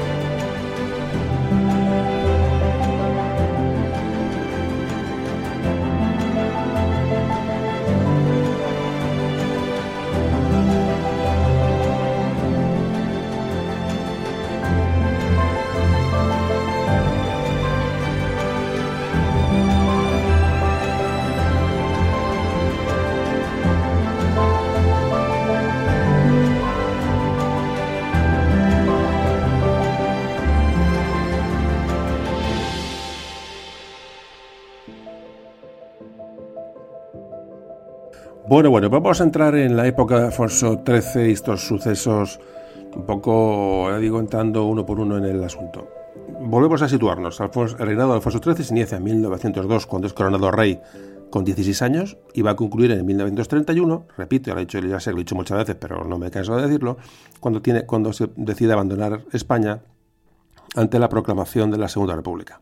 Hasta 1923 reinó Alfonso XIII estando vigente la Constitución de 1876, una constitución apadrinada por Cánovas del Castillo que viene, proviene de la restauración de Alfonso XII, de su padre. La Constitución es como, como tramos importantes de los procesos históricos eh, en España durante el siglo XIX y XX. Mm, se me ha ocurrido hacer un pequeño resumen de constituciones, ya que estamos hablando de esto, porque, porque me parece importante. Las siete constituciones que ha tenido España eh, ya digo, a partir de, del siglo XIX, de principios del XIX. Y la primera, como todos sabéis, era la Constitución de 1812, la PEPA, una constitución muy moderna para el momento, una constitución que abre el camino del, del, liberalismo. Como sabéis, se promulgó en Cádiz, en plena guerra de la independencia, con Cádiz sitiado. Es la primera constitución de España y la tercera constitución del mundo después de las de Estados Unidos y Francia. Importante, esto también tenemos un audio dedicado a la constitución de 1812 que también se puede escuchar. La siguiente va a ser la Constitución de 1837, que es aprobada durante la regencia de María Cristina de Borbón, que era esposa de Fernando VII y reina regente cuando muere Fernando VII. Es un texto muy progresista, inspirado en la Constitución del 12 de Cádiz, que tiene como tema importante, tema principal, digamos, la eh, aparición de la Cámara Alta, que es la, bueno, el inicio, el embrión o la raíz del actual Senado. La siguiente constitución es en 1845. Todo, de todas estas constituciones hemos hablado durante los programas del siglo XIX, pero me ha parecido bien hacer un pequeñito resumen hoy para, para, bueno, para revisar una a una de manera ya lejana, ¿no? con distancia. En 1845 nos encontramos con la tercera constitución, la primera constitución conservadora, aprobada al inicio de la década moderada con Isabel II. Una constitución que es muy conservadora, que le da mucho poder a la reina, resta poder al Congreso y que da, digamos, paso a una soberanía compartida entre las cortes y el rey, en este caso la reina. La siguiente constitución, la de 1869, la otra, una constitución que da un giro, da un bandazo hacia el lado liberal. Es decir, como sabéis, eh, la revolución gloriosa de la, revolución de 1868, bueno, pues eh, eh, acaba con el reinado de Isabel II, que tiene que exiliarse. Bueno, pues a raíz de, este cambio político bastante traumático, bueno, pues aparece la constitución de 1869 que supone un retorno a los ideales liberales es una constitución muy avanzada en cuanto a la declaración de derechos individuales y en cuanto a la declaración de libertades colectivas. Repito, constitución de 1869. Y llegamos a la constitución que estamos hablando ahora mismo, es decir, la constitución de 1876, la que, la que, bueno, la que va a abarcar la, etapa de Alfonso XIII, la constitución más duradera de momento de la historia de España, una constitución puramente hecha para la restauración, para el regreso de la, de la monarquía borbónica, el, digo, el, periodo que la, abre esta constitución, el periodo de Alfonso XII, padre de Alfonso XIII, y cuyo artífice muy importante es el, conservador del Partido Conservador, Antonio Cánovas de Castillo. Muy importante Antonio Cánovas de Castillo, realmente en la historia reciente de España.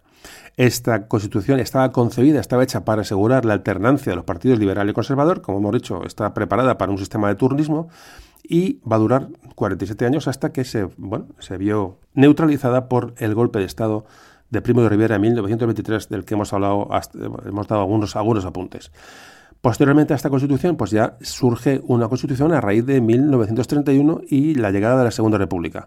La más importante de esta constitución es que van a votar las mujeres, es decir, se integra el voto femenino que del que ya hablamos eh, largo y tendido en el audio correspondiente. Y por último, como todos sabéis, la Constitución de 1978, tras la muerte, tras el final de la dictadura, tras la muerte del general Franco, la, una Constitución del 78, la que hoy nos, nos, nos rige, una Constitución de consenso, donde los españoles la, digo, la ratifican en un referéndum eh, que, bueno, que sentó las bases para, bueno, para en ese momento modernizar, descentralizar y desarrollar democráticamente España tras, ya digo, 40 años de dictadura una constitución de 1978, ya digo que la que tenemos hoy, una transición y una constitución lograda con el esfuerzo de nuestros padres y abuelos, dependiendo de la edad que cada uno tengamos, unos padres y abuelos que hoy estamos abandonando y despreciando durante la pandemia que sufrimos en los años 2020-2021. Digo, que estos audios se escucharán alguna vez, pues fuera de tiempo, pues eh, lo, mm, me posiciono eh, cronológicamente para que se sepa decir. Yo creo que en la labor de nuestros padres y abuelos que nos han regalado un sistema de libertades y una tranquilidad y una paz eh, sin precedentes en España se está despreciando, esta gente se la está despreciando absolutamente y ya digo, viendo cómo se le está tratando durante esta pandemia, es una cosa que tengo clarísima. Y bueno, y no sigo, no sigo porque me puedo calentar y no debo. Bueno, como decía, hasta 1923 eh, reinó eh, Alfonso XIII reinando la, perdón, estando vigente la Constitución de 1876, la famosa Constitución apadrinada por Cánovas del Castillo que supuso la restauración de Alfonso XIII perdón, la restauración de Alfonso XII y luego también Alfonso XIII, bueno, pues eh, gobernó con esta, con esta constitución, una constitución que está orientada sobre todo al turnismo. Importante en esta época de Alfonso XII Alfonso XIII, el turnismo. Si nos tenemos que quedar con conceptos, son este de los más importantes. El, turnismo, es decir, dar, se intentó dar estabilidad política pero mm, probablemente a costa de perder legitimidad, porque evidentemente las elecciones estaban amañadas y eran fraudulentas, con lo cual fijaos en la situación. Pero bueno, esto es lo que tenemos que entender del siglo XIX y parte del siglo XX, porque nos va a llevar, nos va a meter en el siglo XX de la manera más, más, más abrupta y violenta posible, ya sabéis, con la guerra civil. Bueno, pues, pues ¿qué os iba a contar ahora? Eh, ya digo, este periodo de turnismo que se inicia en 1902 y que concluye con el golpe de Primo Rivera, tiene una característica, que es la permanente crisis política entre los partidos turnistas. ¿Cuáles eran, por qué, no, por qué había crisis entre, los, entre el, turnismo? Porque se pueden llevar de maravilla. Pues no, primero no, se dan de maravilla porque hay una, ansia de poder, evidentemente. Luego hay unos factores que también, eh, digamos, abocan a esta crisis política, que es, uno, por ejemplo, es el intervencionismo político de Alfonso XIII, no tanto como algunos historiadores han dicho, pero es verdad que hay un momento que el Alfonso XIII abandonó ese papel de árbitro que teóricamente le daba la Constitución para mm, interferir o para influir demasiado en, los nombramientos de gobierno. Fijaos que todo esto va a desembocar en una dictadura, es decir, en una dictadura de Primo Rivera, porque bueno, realmente Alfonso XIII apoyó a los sectores más conservadores del ejército. Em, entonces, ¿qué ocurre? Este, este apoyo a los elementos conservadores y este apoyo a la dictadura de Premio Rivera va a ser el elemento clave en el desprestigio posterior de la monarquía en el 31, después de las elecciones municipales del 31, que nos llevarán a la Segunda República. Importante todos estos datos que ya estamos viendo ahora mismo. Por supuesto, Alfonso XIII interfería más de la cuenta en la política. ¿Por qué? Porque es que los partidos de turno están absolutamente divididos. Es decir, habían desaparecido líderes históricos de mucho peso. Es decir, hay veces que los partidos, los partidos liberales y conservadores estaban, estaban liderados por auténticos, auténticos mequetrefes y, y entonces, bueno, eh, eh, y había una, bueno, una disensión política tremenda. Entonces, Alfonso XIII tuvo que intervenir más de, más de lo que debiera o más de, lo que lo hubiera querido.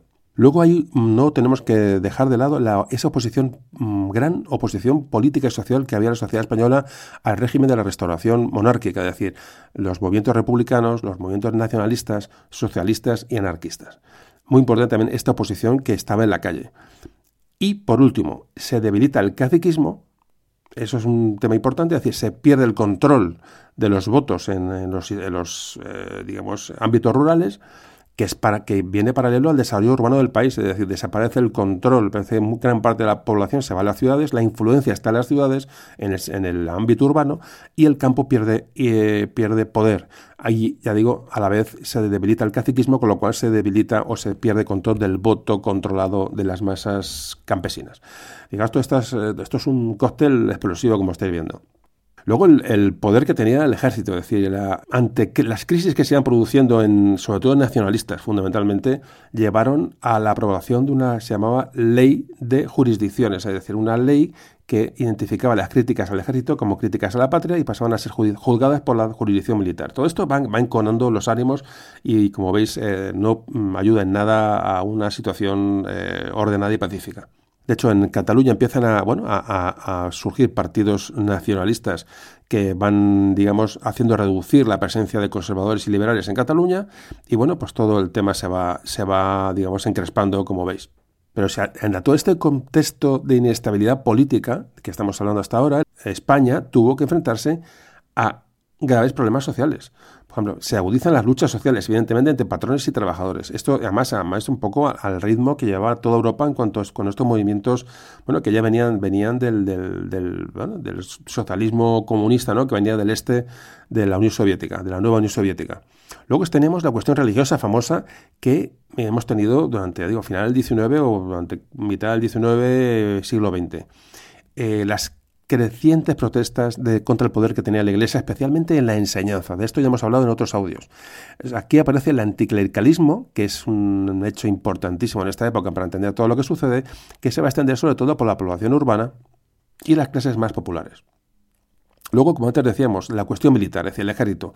Un ejército que venía humillado de la crisis del 98, eh, que recibió críticas de todos los lados, es decir, de los, de los pros y luego, por supuesto, de sus grandes opositores, que eran republicanos, socialistas y nacionalistas. Es decir, el ejército era un elemento también a criticar y que en, sí mismo, pues, pues eh, digamos, provocaba cierta crisis institucional ¿no? acompañando a la, a la monarquía. Por supuesto, se consolidan los movimientos nacionalistas en Cataluña y País Vasco. Fundamentalmente. No hay cauces de negociación con el gobierno central. Es decir, ¿por qué? Porque los partidos de turno no tienen fuerza ni tienen representatividad suficiente como para, para hablar con, con estos movimientos nacionalistas que, cada día son más fuertes. Y por último, por supuesto, no podemos olvidar el problema de la guerra de Marruecos, la guerra de África. Eh, ya digo, cuando se nos se a España esa franja norte de, de Marruecos, que es una auténtica bomba, eh, que salvo cuatro minas y cuatro tal, aquello no teníamos mucho donde, donde rascarse, mandar gente allá a morir. O hablaremos un poquito de esto muy por encima, pero bueno, ya os contaré un poco la idea que tengo. Eh, digo, a España le, corresponde una franja norte de Marruecos, que, digamos los despojos del reparto colonial africano. Repito que España ¿no? en ese momento deja de pinchar y cortar después del 98, incluso ya antes, y bueno, y nos, nos dan pues lo que sobra, ¿no? Un trozo del Sáhara que conocemos y la franja norte de Marruecos que más que no va a dar, ya digo, no va a dar más que problemas porque además era una zona muy, muy conflictiva.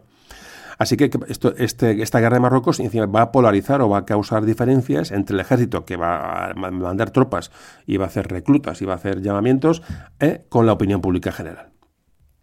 Así que hablábamos en el audio, no me acuerdo cuál, creo que era la crisis del 98, hablábamos del regeneracionismo de Joaquín Costa tras el, la crisis del 98.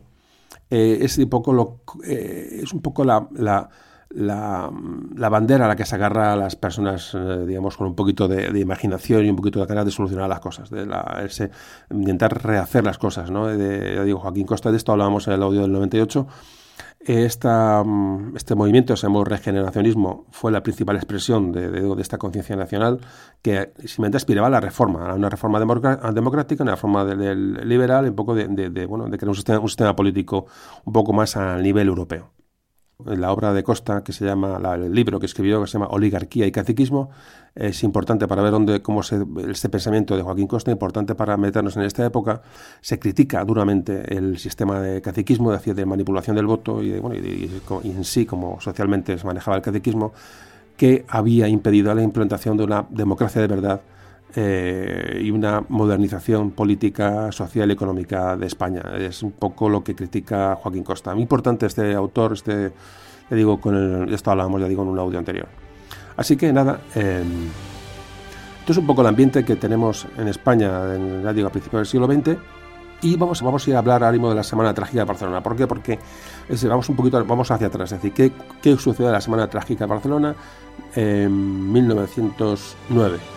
Antonio Maura era líder del Partido Conservador, llegó al poder en 1907 con un programa reformista, modificó la ley electoral, estableció el Instituto Nacional de Previsión, muy importante, e intentó, sin éxito, digamos, dar a Cataluña una autonomía. Lo que pasa es que ese proyecto reformista de Maura se termina en 1909 con la Semana Trágica de Barcelona. Es decir, vamos hablando de este hecho de la Semana Trágica como otro de los momentos críticos porque queremos, eh, si había un hilo de esperanza en reconducir la situación y dar estabilidad realmente aquí, aquí se pierde. Digo que esto ocurre en 1909. Bueno, pues, eh, ¿sabéis lo que os digo? Que me voy a la nevera y ahora vuelvo. Ahora vuelvo porque así, mm, con mejor cuerpo, hablaremos mejor de la Semana Trágica de Barcelona, digo que se produce en 1909.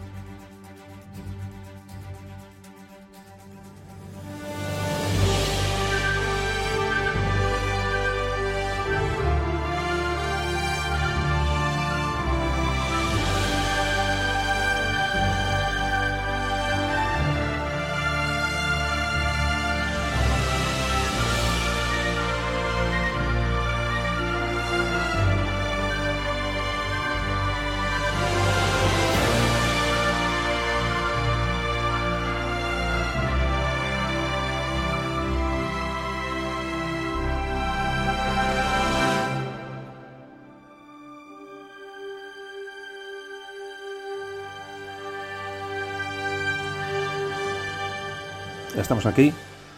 Eh, no os digo lo que. Bueno, os lo cuento, de cómo vengo. Es indecoroso totalmente. Pero bueno, para hablar de la crisis de la Semana Trágica de Barcelona, 1909, bueno, hay que decir que 1909 fue uno de los años más complicados de principios del siglo XX. El gobierno de Mauro, de Antonio Mauro, había decretado una movilización de reservistas para, bueno, para enviar para crear nuevas unidades o completar las unidades militares que debían de irse a Melilla, en la famosa Guerra de África. en Melilla había habido bueno, necesidad de tropas porque habían sido asesinados varios empleados de una compañía norteafricana de, minera que había allí. Bueno, que eso que las cosas están poniendo feas y se, se hace una, recluta de, nuevos soldados. El gobierno de Maura quería también eh, bueno, establecer una zona de seguridad en torno a Melilla, que una bueno, está digamos, en peligro. Bueno, el caso es que eh, todos estos eh, sucesos eh, bélicos bueno, hacen que se, digo, como antes decía, se, haga una nueva recluta.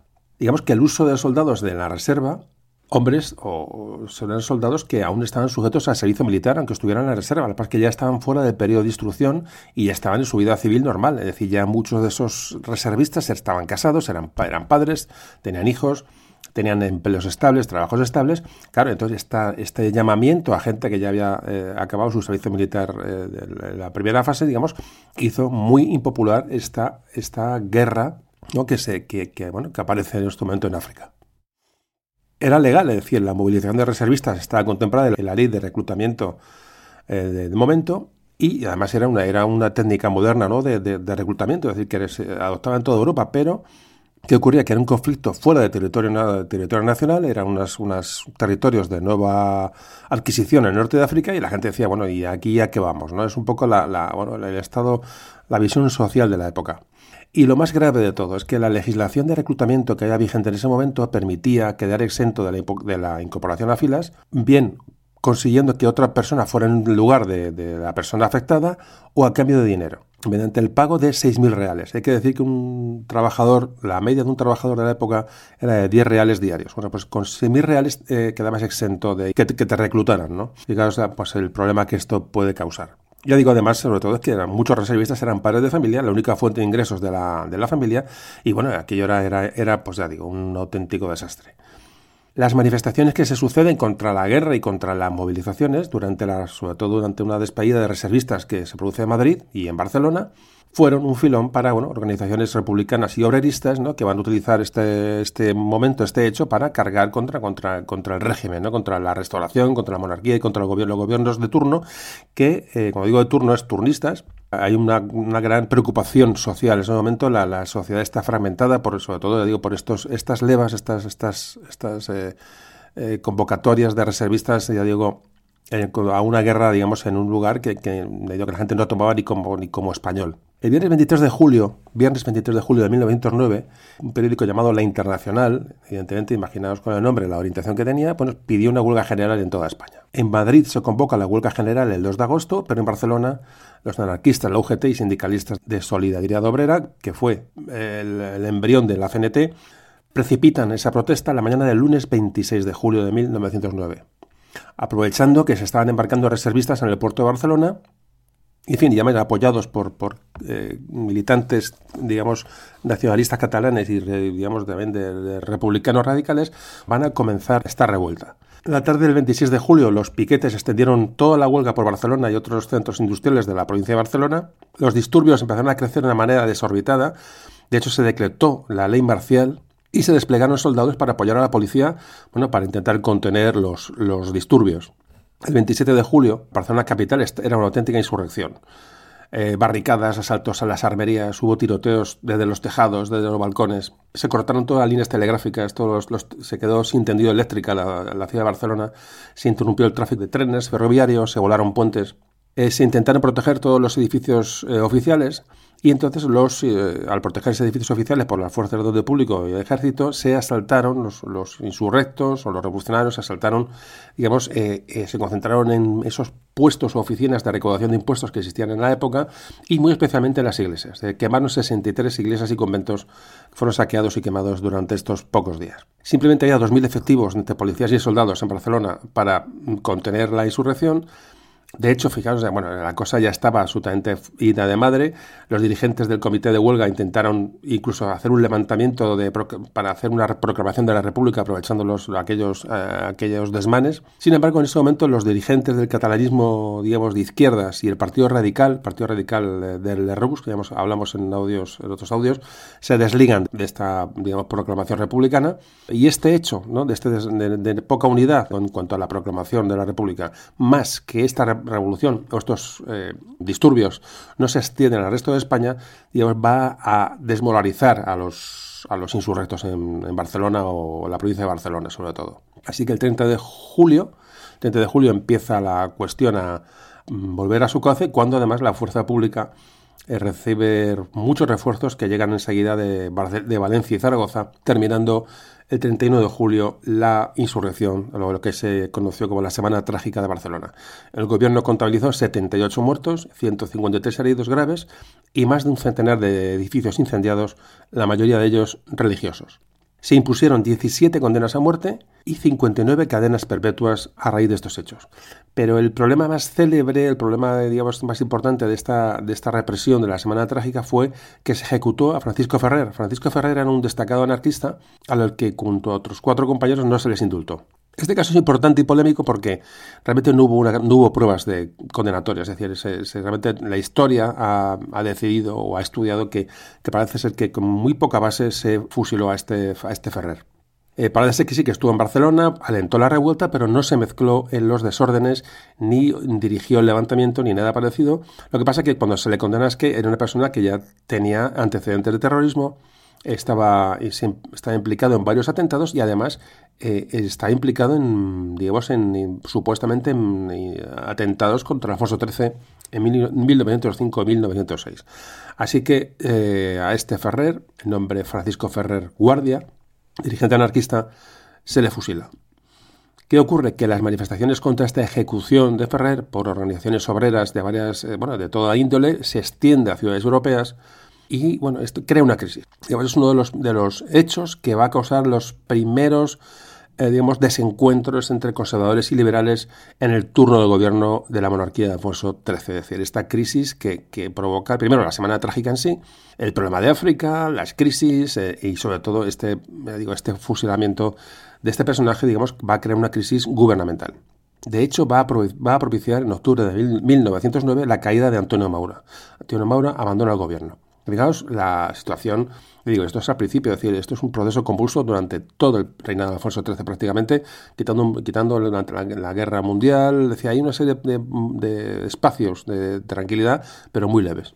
Barcelona era diferente, hemos hablado muchos audios de esto, digamos, eh, tenía un gran auge de la industria y por lo tanto un gran auge de las movilizaciones obreras, es decir, Barcelona era el caldo de cultivo ideal para mm, estos, estos sucesos la famosa ley de jurisdicciones que hablábamos antes, eh, eh, digamos, de, bueno, de hacer que cualquier crítica al ejército sea juzgada por los militares, eh, digamos, crea también un antimilitarismo, también, por supuesto, no nos olvidemos del anticlericalismo, importantísimo, en la ciudad de Barcelona.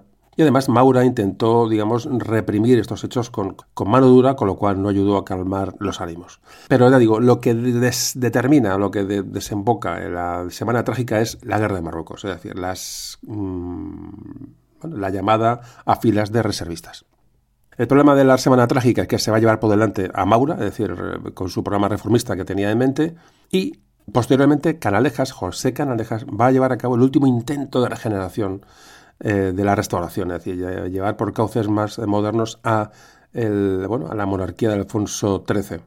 José Canalejas, que, que apenas tres años después es asesinado por un anarquista en 1912 personajes que eran importantes son, asesinados, son sucesos de guerra de Marruecos. Es como veis un cóctel, ya digo que estamos entrando un poco, mm, os estoy intentando dar una visión muy de conjunto de lo que está ocurriendo porque realmente eh, es, eh, es difícil entender. O sea, si vamos dando datos políticos, etcétera, bueno, estaríamos aquí hablando horas y horas, pero creo que, estoy intentando hacer esto de una forma que sea lo más comprensible posible para que veáis un poco el ambiente que se vivía a principios del siglo XX en España durante el reinado de Alfonso XIII. Bueno, el asesinato de Canalejas, y termino este bloque con esto, eh, bueno, ocurre el 12 de noviembre de 1912. Eh, un anarquista, Manuel Pardiñas, eh, asesina a Canalejas. bueno, José Canalejas estaba viendo un escaparate en una librería de al lado, la Puerta del Sol de Madrid. Hoy se puede identificar el lugar. Entonces, bueno, como antes decía, esa muerte, digamos, elimina a un hombre importantísimo, un hombre puente para intentar, digamos, bueno, estabilizar el sistema político de la restauración. Él quería crear un bloque de izquierda, liberal, presidido por él, bueno, para intentar, dentro de ese, de ese turnismo ¿no? que existía, pero, pero de una forma eh, desatascar la situación. ¿no? Bueno, pues el agresor, el asesino, realizó tres disparos, solo uno alcanzó canalejas, pero falleció prácticamente de forma instantánea. Y bueno, como anécdota, simplemente, bueno, el, asesino fue reducido por un policía que estaba por allí, es, la acorralaron varios policías y dice, dicen que se suicidó disparándose dos disparos con la pistola del atentado. Hay estudios aquí, esto lo han puesto en duda, no tiene mucha importancia, es anecdótico. El caso es que Canalejas murió, se le trasladó al Ministerio de la Gobernación, eh, bueno, ya estaba muerto. No se sabe si el atentado era premeditado o no, hay estudios que dicen que, este asesino estaba por aquella zona porque eh, quería intentar contra Alfonso XIII.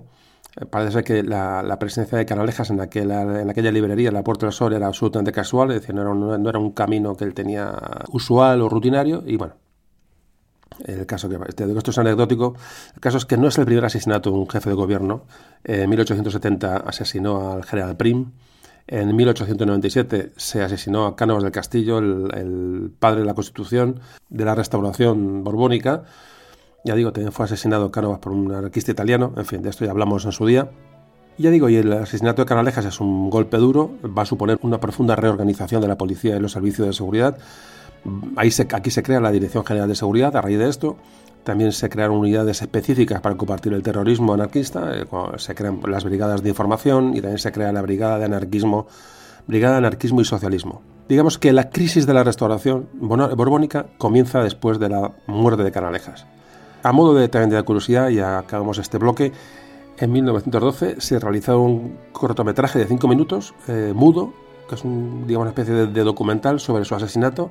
Se llama Asesinato y entierro de don José Canalejas. Esto lo podéis ver en internet.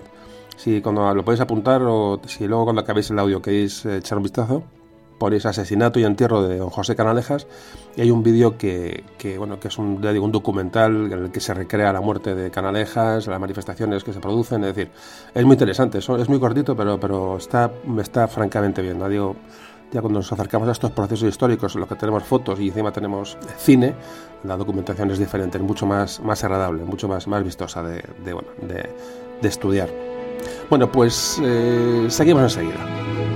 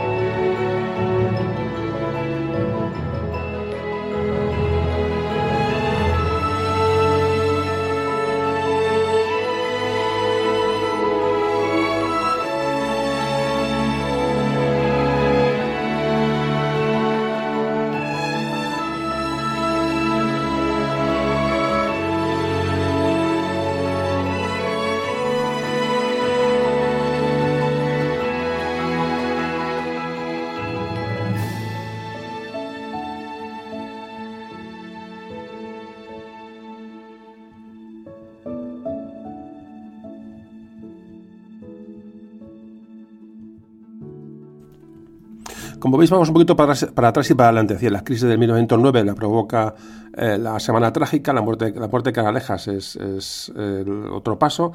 Y ahora vamos a otra, la otra crisis importante, la crisis de 1917. Es decir, el, sistema eh, de, o la, la monarquía de Alfonso XIII se ve sacudida por dos grandes crisis. La del 9, 1909, la, lo diré, la Semana Trágica de Barcelona ahora viene la crisis, que la crisis de 1917 y luego una tercera crisis que será, digamos, anual, es decir, el desastre anual.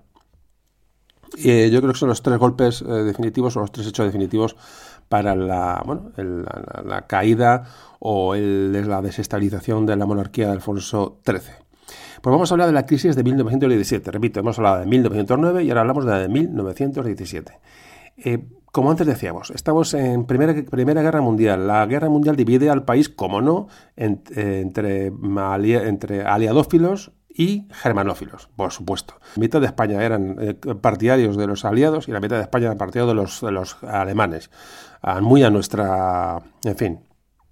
Trae eh, prosperidad económica. Esa España neutral es ahora abastecedora de todos los países en guerra se produce un relativo boom económico, pero hay un mal reparto social de los beneficios de esta, de esta guerra, es decir, de, esta, de aprovechar la guerra mundial.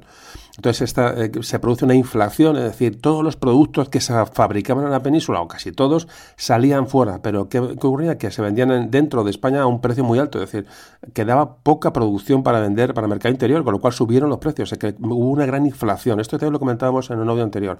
Las empresas se benefician de todo esto, pero digamos, a las, a las clases más bajas, digamos, se les supone una inflación de precios, porque había productos de primera necesidad que salían hacia, hacia los frentes de guerra, los países en guerra. En España subían los precios. Con lo cual esto también lleva a ese estallido social y una profunda crisis que se produce en 1917. De esta crisis del 17, y lo entendemos ahora mejor, espero haberme explicado un poco el tema de la guerra mundial, bueno, hay una crisis militar, hay un descontento en el ejército ante los, esto digamos es paralelo a la crisis económica. Hay una crisis del, ejército, hay un descontento entre los oficiales que están en la península ante los rápidos ascensos que se están produciendo en África, con, la, guerra de África, que va a culminar con la creación de las juntas de defensa. Estas juntas de defensa son para, digamos, controlar el ejército, es decir, que el, ejército se controle a sí mismo. En ese momento gobernaba Eduardo Dato, se plega a las imposiciones de los militares y acepta estas juntas que iban, digamos, contra la subordinación del ejército al poder civil. Es un poco lo que ocurre, es decir, el ejército toma el mando de sí mismo, por decirlo de alguna forma. Luego existe una crisis parlamentaria Es decir, hay una unión de, diputados, hay unos 70 diputados eh, más o menos eh, y senadores de la Liga Regionalista de, Catalana, republicanos, socialistas e incluso algún miembro del Partido Liberal, constituyen en Barcelona la llamada Asamblea Nacional de Parlamentarios que demandó un cambio de gobierno automático y la convocatoria de cortes constituyentes. Es decir, cuando hablamos de cortes constituyentes son hemos hablado en más audios, eh, cortes constituyentes son las que se convocan para la elaboración de una nueva constitución, es decir, para, para promover una nueva constitución. Bueno, pues aquí esto, esto es una crisis parlamentaria importante porque bastantes diputados eh, tiran por esta calle. Y luego, por supuesto, la gran crisis social que causa la huelga general de 1917, que repito, también hablamos de ella en otros audios, convocada en agosto de 1917 por CNT y UGT. Esta tuvo un gran seguimiento en las ciudades y se saldó con más de un centenar de muertos. Esto ocurre todo este año. ¿Qué ocurre ante la amenaza de esta revolución obrera? Las juntas de defensa, es decir, el ejército, abandonan digamos, sus reivindicaciones y automáticamente se dedican a, a la represión de los huelguistas. Por otro lado, Eduardo Dato dimite y en el gobierno de coalición va a participar o se le va a dar entrada a la Liga Regionalista Catalana, que ya en sí, ya, como veis, puede ser ya un problema de desestabilización absolutamente ya eh, total. Es decir, ya el turnismo desaparece y son gobiernos de concentración los que digo, tiene cabida todo el mundo. Pero el gran problema, digamos, en este momento en España es la lucha de clases. La lucha social de clases se haya convertido en el gran problema de España. la gran crisis social y la lucha de clases, sobre todo en Barcelona. cuando, digo, el, cuando acaba la guerra mundial, trae una profunda crisis económica a España y social, te digo, cuando se pierden los mercados exteriores, que va a desencadenar esa la gran conflictividad social en, en Barcelona que va a ir de 1919 a 1921 hasta el, asesinato de Eduardo Dato. Las huelgas eran alentadas por los anarquistas que, bueno, que, van a ser reprimidos duramente. Hay grupos de pistoleros también de, la, de, la, patronal. Es decir, se va a aplicar la ley de fugas. La ley de fugas es, eh, todos, saben lo que es, pero lo explico, es, un, es, es una, una, manera de hablar, es decir, es la ejecución sin juicio, digamos, de, de, algún, de un detenido. Es decir, se simulaba que huía y se le dispara por la espalda. esta es la ley de fugas. De hecho, esto se puso muy de moda. Fijaos la manera de reprimir aquí al personal. La respuesta a todo esto fue el asesinato en 1921 de Eduardo Dato presidente del gobierno, otro presidente que cae.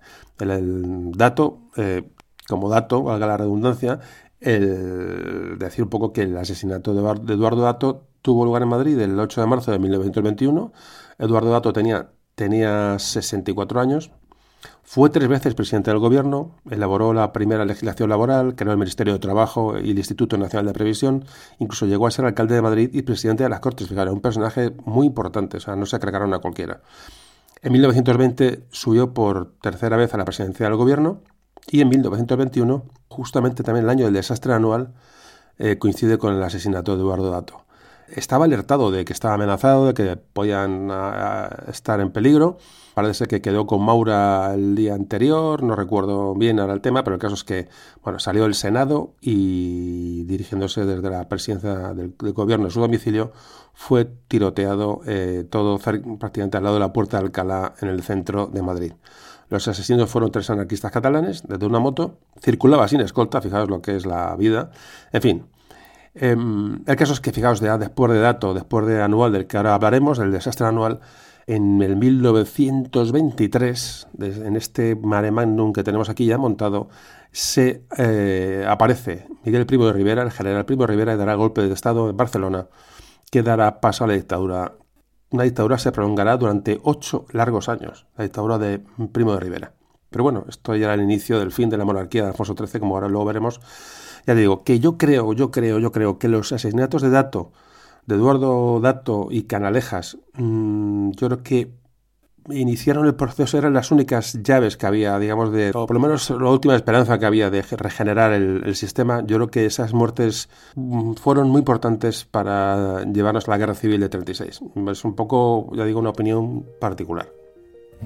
Bueno, el caso es que ya tengo, ya cerramos este bloque, como voy diciendo, vamos, vamos por bloques. Antes de hablar de la guerra de Marruecos, el digamos, la conflictividad social, los movimientos obreros, los fracasos que hubo en la guerra de Marruecos, la crisis del asesinato del, presidente del gobierno, la, Semana Trágica de Barcelona, es decir, marcaron el camino a la intervención militar de, mm, de Primo de Rivera. Era capitán general de Cataluña y ya digo que terminó, digamos, dio un golpe de Estado, pero, pero sí, con, digamos, con buena vista de Alfonso XIII, pero realmente terminó con la restauración, es decir, el rey se mantuvo, pero realmente el, em, el golpe de Primo Rivera termina con la restauración borbónica que comenzó con Alfonso XII, años antes. Bueno, pues vamos a hablar del siguiente bloque del audio, vamos a hablar de la guerra de Marruecos por encima, por encima, ya digo que ya os contaré un poco la idea que tengo, y luego hablaremos de la dictadura de Primo Rivera para dar, digo, estas dos pinceladas a estos dos hechos que me parecen, me parecen fundamentales.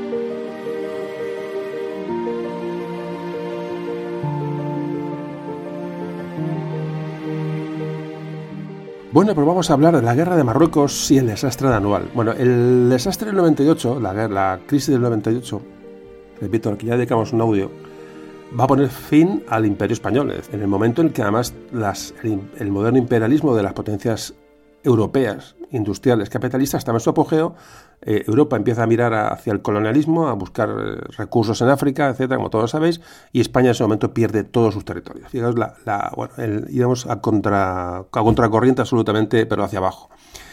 Se reparte la mayor parte de África entre las potencias europeas y a España se le, queda, no sabemos, y de milagro le queda un territorio que, bueno, aparte del Sáhara, eh, que también hablamos un audio del Sáhara, aquí hemos tocado ya un montón de cosas, como veis. Tenemos fuentes de documentación por todos lados. Bueno, pues le toca el territorio que una parte de la buena franja de lo que hoy es Marruecos, una de las pocas regiones que quedaba por repartir en, África, bueno, pues se lo dan a España, ya digo, y, gracias. Las potencias europeas se reunieron en la conferencia de Algeciras en 1906 y allí se acuerda el reparto de Marruecos, eh, sobre todo con Francia, que se queda con la mayor parte del territorio y España se le queda una Francia le cede a España esa franja montañosa al norte del país, del actual Marruecos. Muy pronto aparecen los conflictos con, los, las jarcas, con las cávilas del RIF, que de la zona se llama el RIF, los rifeños, se agrupan los rifeños bajo el líder, habéis oído hablar de Abdelkrim, ¿no? el, líder rifeño famoso, pues esta persona es el que capitanea estas, estas fuerzas indígenas, estos eh, habitantes de aquella zona, y un ejército español muy mal pertrechado y dirigido de forma bastante calamitosa, sufrió en principio ya reveses de un principio en el famoso desastre del Barranco del Lobo. Es un ejemplo, ¿no? Esto ocurre antes de, la, de todo esto que estamos hablando ahora mismo. Es decir, ya había habido eh, muertes. Eh, es decir, el Barranco del Lobo sucede más, o menos paralelamente a la Semana Trágica de Barcelona 1909 por lo que os hagáis una idea.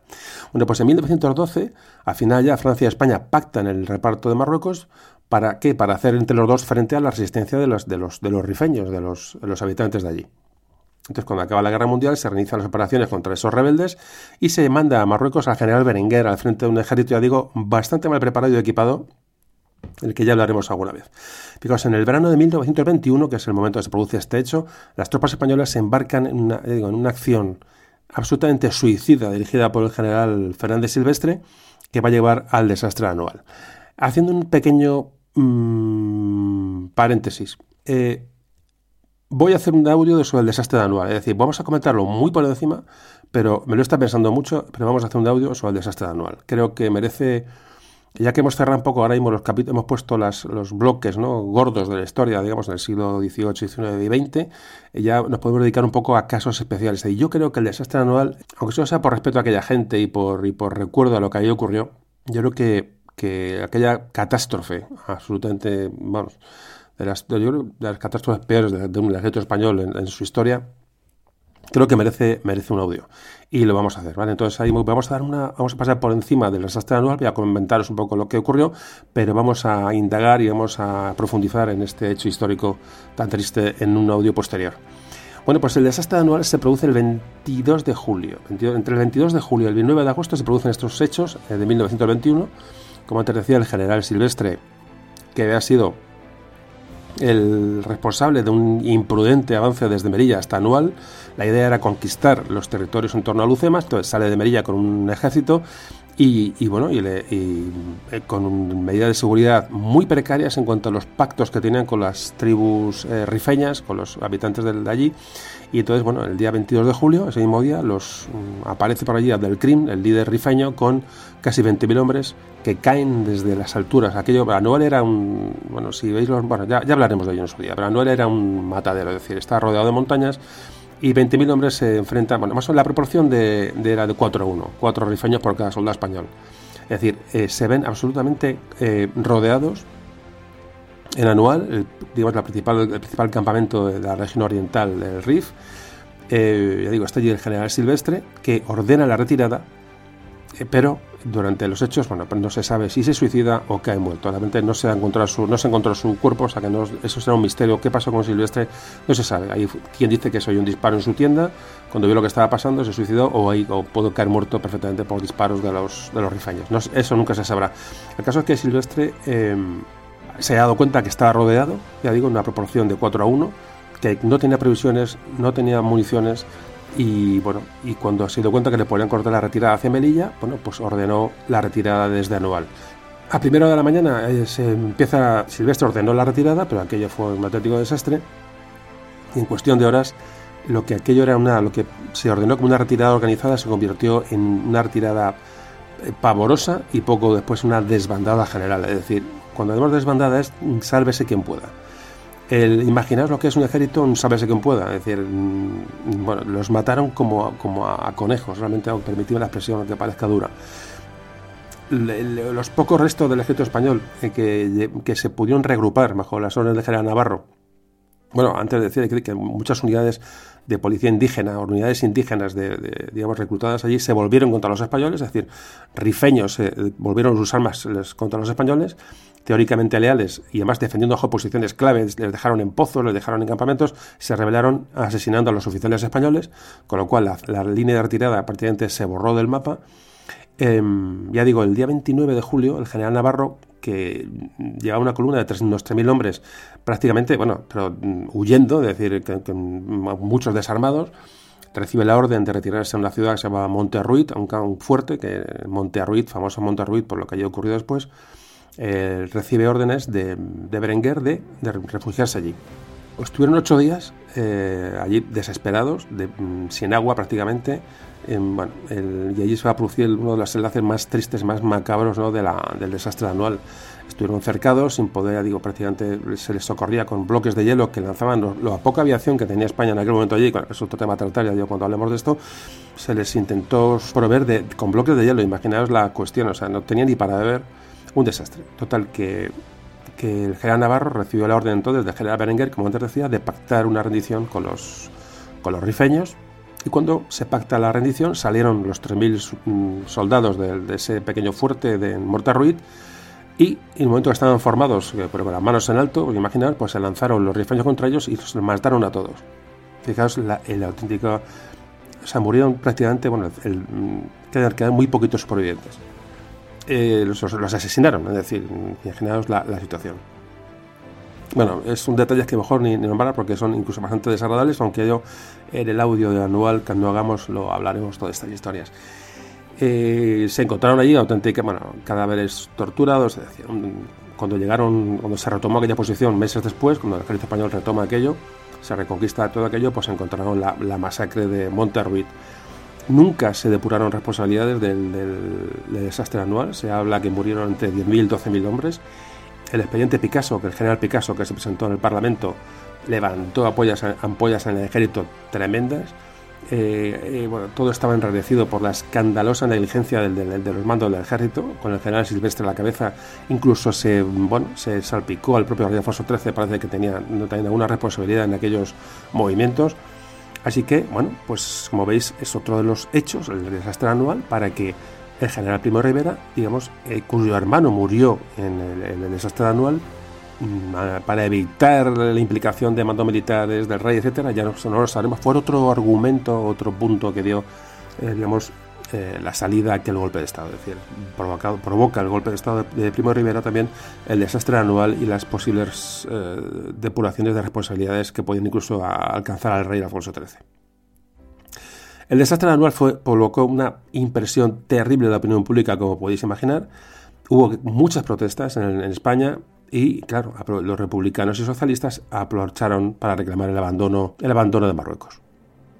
El expediente Picasso, como te decimos, que fue la, investigación posterior a este desastre, digamos, demostró, demostró corrupción, demostró ineficacia en el ejército español, que estaba en África, eso está irregularidades enormes, es decir, digo que esto lo trataremos en un audio posterior, y, pero claro, pero el expediente no llegó a suponer ninguna responsabilidad política ni criminal de los responsables, porque antes de que la comisión del Congreso encargada del estudio ¿no? fuera a remitir el dictamen el 1 de octubre, el 1 de octubre salía la resolución, digamos, las, bueno, el resumen de, aquel, de, aquellas, de aquella comisión de investigación del general Picasso. Bueno, pues el 13 de septiembre, 15 días antes, eh, Primo de Rivera, pues cuando da el golpe de Estado. Fijaos la relación tremenda entre anual, el desastre anual y la dictadura de Primo de Rivera un poco hay que enlazar, para enlazar hechos. Aparte de todo lo que hemos comentado de crisis, etcétera, tal, pero fijaos cómo el desastre anual precipita la historia de Primo Rivera.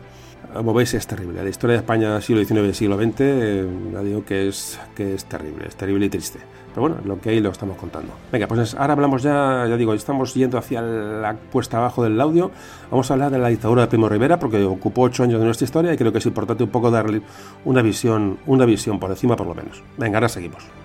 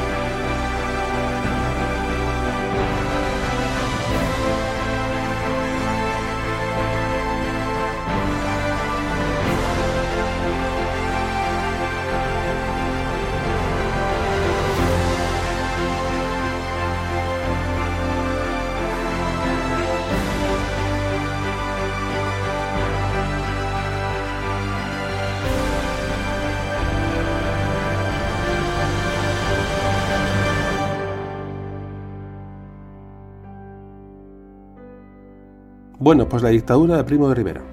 Eh, digamos que la dictadura militar empezará a contemplarse desde muchas capas sociales como una solución a la crisis que vivía España, sobre todo entre la alta burguesía y gran parte de las clases medias y por supuesto del ejército.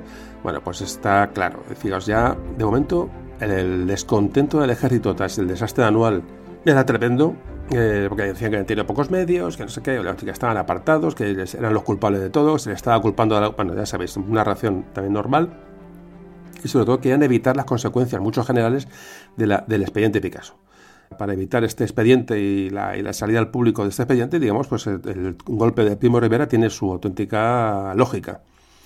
Por supuesto, el, mm, hemos dicho, el auge de los nacionalismos, el auge de, los republicanos y el auge de movimientos obreros también provocan el golpe de Primo Rivera. Y otro factor es un poco el mimetismo o el espejo que hacía el triunfo del fascismo en Italia eh, con el ascenso al poder de Mussolini. También es algo, digamos, un espejo en el que se mira, se mira España, es el caso Primo Rivera, el ejército español o la, o la, bueno, la oligarquía española. Vamos a, vamos a centrarnos mejor, ¿no? Bueno, pues entonces Primo Rivera, Miguel Primo Rivera, que era padre de José Antonio Primo Rivera, que el que fue fusilado en la Guerra Civil, líder de la Falange, bueno, pues era capitán general de Cataluña, el 13 de septiembre de 1923 se subleva y contó con el apoyo de Alfonso XIII y contó con el apoyo de la burguesía catalana. Eso por lo menos es lo que muchos historiadores han llegado a la conclusión. Los sublevados declaran el estado de guerra, suspenden las garantías constitucionales, disuelven las cortes y de repente el régimen de la Constitución de 1876, del que antes hablamos, era eliminado en medio de una curiosa indiferencia popular, es decir, no hubo resistencia en las calles, es decir, fijaos el, el, hartazgo que había, la inestabilidad tan grande que digamos que la gente en general, incluso los, los que no estaban a favor, por supuesto, estaban en contra de este golpe militar, eh, no hubo una gran resistencia, no hubo una convulsión en la sociedad, no hubo una crisis de, orden público, ni mucho menos. Digamos un poco cómo estaba la gente hasta el gorro, ¿no? De, no tener que echarse para comer a la boca, que dijeron, bueno, a ver si con este tío las cosas se solucionan. Es un poquito de una manera burda lo que acabo de decir, pero es así, realmente no. El, bueno, hay unas fases de la dictadura de Primo Rivera. Primero es un directorio militar que abarca de 1923 a 1925. Primo de Rivera se constituye en ministro único y solamente se asesora por un directorio militar, que toma una serie de medidas importantes. La primera, se prohíbe la bandera, el himno catalán y se restringe la lengua catalana al terreno privado. Después se, bueno, se, eh, elabora una política de mano dura en todo lo referente a orden público, es decir, se, se extrema las medidas de orden público y luego forma una llamada o denominada Unión Patriótica. Una Unión Patriótica que era un partido único bajo la dirección de un militar. Esto también lo imita mucho de la, de la Italia de Mussolini, del fascismo italiano. ¿Qué pasa? Que además encima tiene un éxito grande eh, Primo de Rivera es, para empezar, económicamente España resurge, es decir, hay gran cantidad de obra pública, es decir, hay un momento de recuperación económica con Primo Rivera, con lo cual todo se diluye, y además tiene un gran éxito militar con el desembarco de Alucemas en 1925, es decir, que, que digamos, el, desembarco de Alucemas anual fue en el 21 y Alucemas en el 25. Bueno, pues, digamos, es una especie de, bueno, como de una revancha, ¿no?, de, aquella, de aquel desastre anual, eh, aliados con Francia, eh, se desembarcan a Lucemas y se pone ya fin a la guerra del Rif, se, digamos, se acaba la resistencia de los rifeños y se pacifica el norte de Marruecos. Con lo cual, claro, este fin de la guerra de Marruecos da una gran popularidad al dictador. Tanto es así que luego se ya crea un directorio civil, es decir, eh, hay un, bueno, hay una, se rebajan las, las, las condiciones y crea un directorio civil que va a gobernar entre 1925 y 1930. Repito, la dictadura de Primo Rivera duró nada más y menos que ocho años. Todo esto con Alfonso XIII, Alfonso XIII, digamos, eh, eh, como figura de rey al lado de Primo, de Primo Rivera, es decir, mandaba a Primo Rivera, gobernaba a Primo Rivera con, su, con sus directorios, pero el rey asistía a la situación. Bueno, el caso es que eh, que me pierdo, que os iba a decir, eh, así, a finales del 1925 aproximadamente hay un gobierno civil, presidido por Primo Rivera, evidentemente, pero sustituye al directorio militar. Se trataba de, digamos, de ah, hacer una dictadura, digamos, institucional, digamos, de la dictadura institución, es decir, mm, rebajar las condiciones a un sistema un poco más, más, más relajado.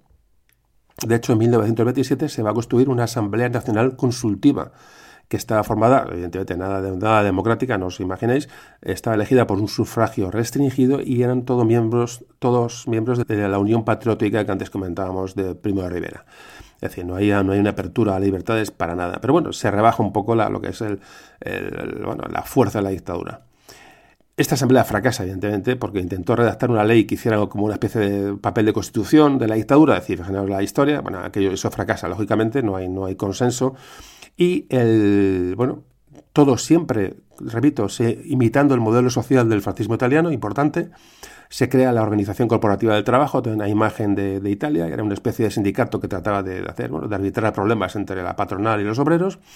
Y bueno, y por supuesto ya aparece ya de una manera clara la oposición a la dictadura. Hay ya muchos años, entonces, liberales y conservadores, eh, junto a republicanos, socialistas, anarquistas, intelectuales que le habían apoyado en un principio, movimientos estudiantiles, y sobre todo un elemento muy importante, el descontento de las filas del ejército ante las arbitrariedades de Primo de Rivera, hace que se cree un caldo de descontento contra la dictadura, esto ocurre ya en los últimos años, ¿Y, qué, ¿Y cuál es el, detonante del fin de la dictadura? Pues es el crash de la bolsa de Nueva York, de Wall Street, en 1929. El crash del 29 es el que, mm, digamos, mm, es la guinda que se le pone a los problemas de la dictadura, que tiene unos años de bonanza, eh, de tranquilidad realmente, pero los problemas económicos vuelven a aparecer, como veis, se extienden ya por todo el mundo. A España, en España, por supuesto, llegan de igual manera. Ese descontento, el descontento social vuelve a aparecer, vuelven los movimientos de huelga, se devalúa la peseta, fijaos el tema, y Primo de Rivera se ve sin apoyos, incluso el rey le deja de apoyar, importante, Alfonso XIII, el ejército tampoco le apoya, y ya Primo de Rivera era ya anciano, enfermo y sin apoyos, el 27 de enero de 1930 presenta su dimisión al monarca, al rey, que le acepta la dimisión, y dos meses después el dictador se va al exilio y dos, va a morir dos meses después en París. Bueno, pues este es el fin de la dictadura de Primo Rivera, digo que duró ocho años y que me parece muy importante, ya digo, lo hemos intentado tratar de una manera más eh, esquemática posible para entender las líneas fundamentales, pero creo que, que, con esto nos podemos dar una idea de lo, que, de lo que ocurrió. Y bueno, ya digo, estamos ya yendo hacia el final, vamos hacia el final de la hacia el final de la monarquía de Alfonso XIII y vamos a ver cómo llegamos a las famosas elecciones del 31, donde bueno, se va a provocar que Alfonso XIII abandone, abandone España para dejar paso a la Segunda República. Pues con esto nos metemos enseguida.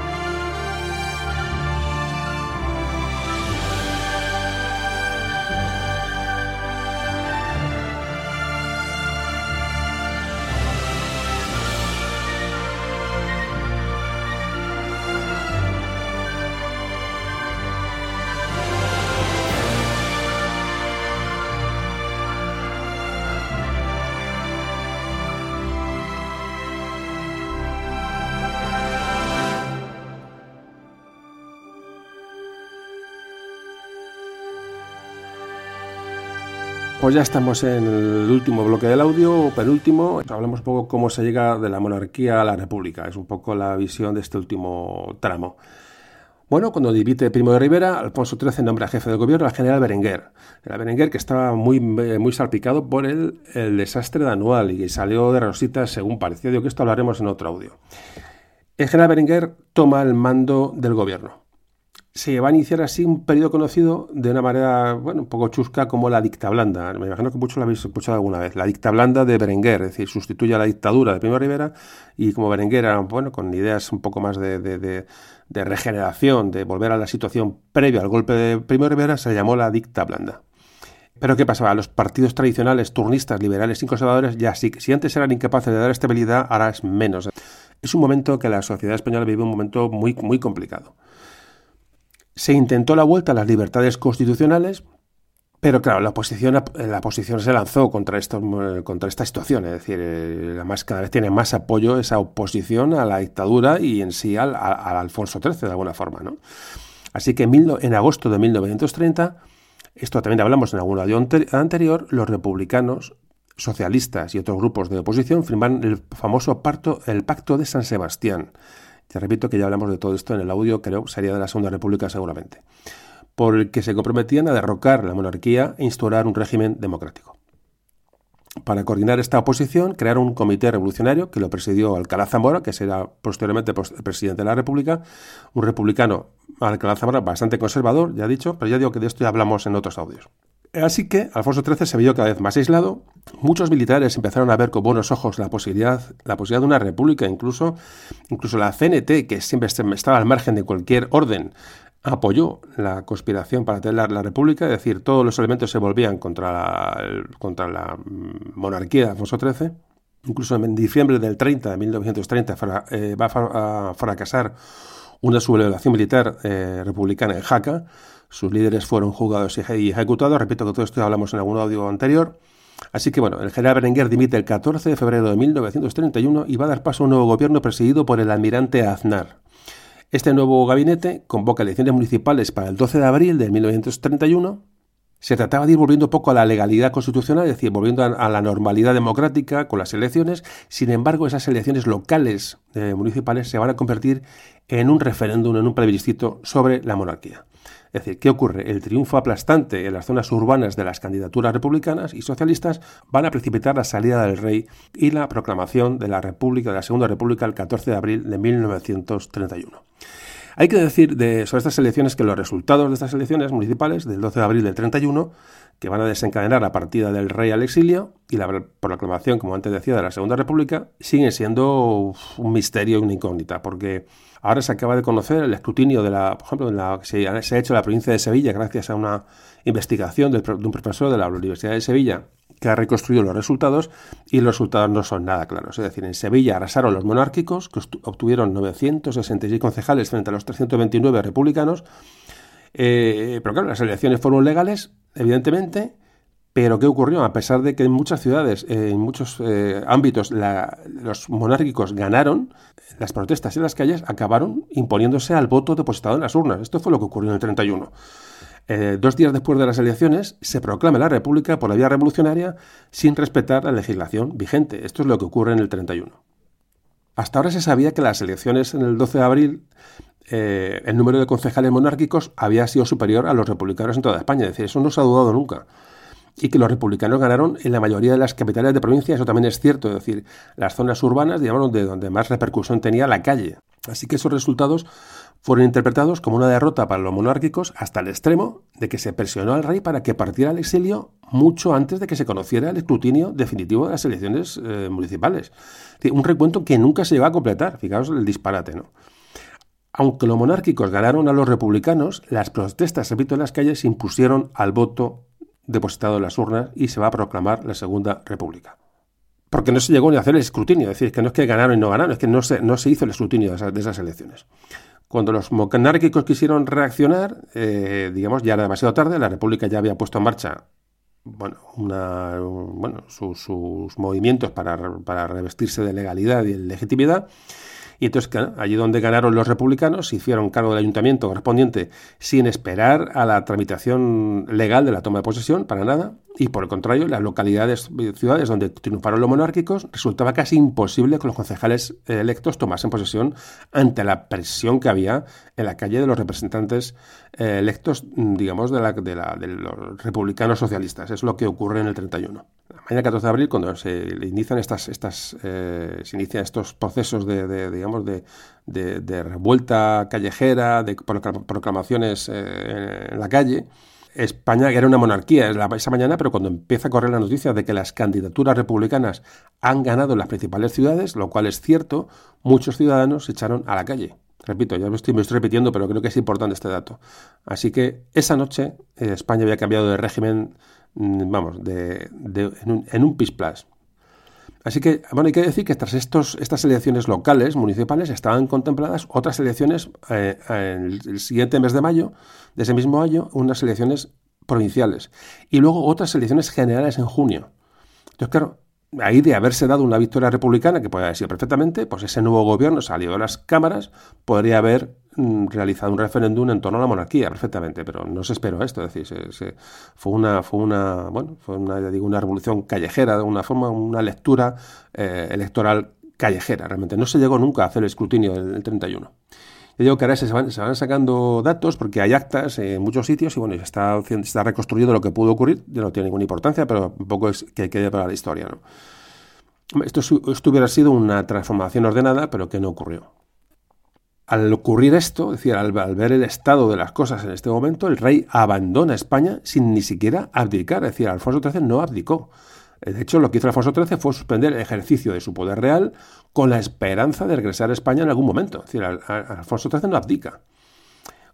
Otra cosa es que existiese en gran parte de la sociedad española pues un hartazgo ya con respecto a la monarquía y al desgastado sistema político de la restauración, del turnismo, etcétera. Es decir, la situación era muy complicada y con una ausencia de libertades y además muy un poquito aislados de las corrientes europeas democráticas y más modernas. Eh, entonces, en ese clima de hostilidad pues ¿qué iban a hacer? Muchos monárquicos decidieron retirarse de la vida política, es decir, abandonaron, porque, porque no había, mm, era imposible eh, hacer otra cosa. Otros, algunos, eh, persistieron en sus puestos, muy pocos, y otros pocos también, pues incluso apostaron por subirse al carro vencedor de la República, es decir, cambiaron de chaqueta de una manera clara. Bueno, pues esta es un poco la salida de Alfonso XIII y como sucede todo, ¿no? Con Primo Rivera, las elecciones del 31, es decir, el caldo de cultivo que hay en España, es decir, realmente es todo, si lo metemos todo, es un, es un cóctel explosivo, ¿no? Como habéis visto. Y bueno, y para finalizar un poco ya este tema, ya estamos acabando el audio, antes de las conclusiones, decir que el rey en el exilio, Alfonso XIII, eh, él confiaba en que en algún momento la monarquía sería repuesta y tuvo contactos con partidos de la derecha española, con, sobre todo con la CEDA, con Gil Robles, con quien se llegó a entrevistar, ¿Qué ocurrió? Que las Cortes de la Segunda República enseguida iniciaron un proceso para culpar al rey de atentar contra la soberanía nacional, e incluso en un primer texto que sería rechazada hasta por hazaña. Imaginaos cómo, estaban las cosas. Se decía que Alfonso era el culpable de un crimen de lesa majestad contra el pueblo, es decir, el rey estaba absolutamente estigmatizado. Se realizaron desde el exterior, desde el exilio, contactos con carlistas, se llegaron a algunos acuerdos que, luego fueron rotos, pero se intentaba digamos, unir las dos ramas, es decir, la figura de Juan de Borbón, el hijo de Alfonso XIII, el, padre de Juan Carlos I, bueno, se intentó realizar la figura, la figura de Juan de Borbón para, como, como, bueno, como siguiente peldaño de la, de la, de la monarquía borbónica, de la, de la otra restauración que puede haber en un futuro. Se estuvo a punto de conseguirlo, pero parece ser que Alfonso XIII tampoco quiso abdicar realmente en su hijo en un principio, por lo menos al menos mientras no estuviera en Madrid. Es decir, eh, digamos, él dejaría su trono cuando su hijo estuviera en Madrid y hubiera posibilidad de, una, de una, de una monarquía, de que reinara de una manera concreta y, y legal. ¿no? Bueno, el caso que esto no, se produce. La guerra civil española fue una esperanza para Alfonso XIII para que la monarquía fuera repuesta al terminar, y de hecho en todo momento se mostró al lado del general Franco, con quien mantuvo contactos, eh, ayudó incluso a la guerra con su propio dinero, al bando, al bando sublevado, pero cuando acaba la guerra, Franco comunica a Alfonso XIII que la restauración de la monarquía era imposible. Así que poco tiempo después, Alfonso eh, muere en su exilio en Roma, año 1941. Eh, como veis, al finalizar la guerra civil, la monarquía pierde todo su, todo su peso. Bueno, pues ya vamos hacia las conclusiones. Eh, ha sido un audio, un tema ha sido complicado de resumir y aún quedan cosillas por tratar, digo, el anual y tal. Podemos haber dado más, algún dato más, pero ¿sabéis qué pasa? Que yo creo que es difícil compensar el, contenido de los audios para diferentes tipos de oyentes. Es decir, es, me gusta siempre aclarar estas cosas. Sois muchos eh, los que escucháis de diferentes, em, bueno, de diferentes exigencias, ¿no? Algunos buscan más, otros buscan menos, o tienen, tienen, ya más formación sobre el tema, otros tienen menos. Entonces, eh, eh, dar a este, a este, tema pinceladas y brochazos, dependiendo de qué tema, del otro, subir, bajar, entrar, volver al futuro, volver al pasado, es decir, para intentar recomponer una historia, una historia más o menos coherente y que a todo el mundo le pueda atraer es complicado. Entonces, entonces hay veces que hay temas muy profundos los que prefiero no escarbar mucho, a alguno mejor le hubiera gustado que hubiera escarbado y, a otro le puede parecer, pues yo qué sé, que abajo me he metido en demasiados detalles. Os quiero decir que es complicado elaborar un audio como este con tantos nombres, tantas fechas, tantos hechos, es complicado. Fíjate que hemos hablado de muy pocos años, de 1902 a 1931, pero fijaos la cantidad de cosas que ocurren. Entonces ya digo que para hacer este compendio era complicado y ya digo, intento hacerlo de la manera que creo que puede ser eh, mejor, ¿no? Para que la mayor gente, de, la mayor cantidad de gente que os escucháis, pues os, os, cuadre, ¿no? La, la, la, historia que estamos contando. Creo que proceso de la historia de España muy importante. Ya digo, y con esto cerramos el eh, cerramos ese, ese, bloque ¿no? de audios de tanto tiempo, ¿no? Que, que tenía muchas ganas de hacer. Bueno, vamos con las conclusiones y terminamos el audio.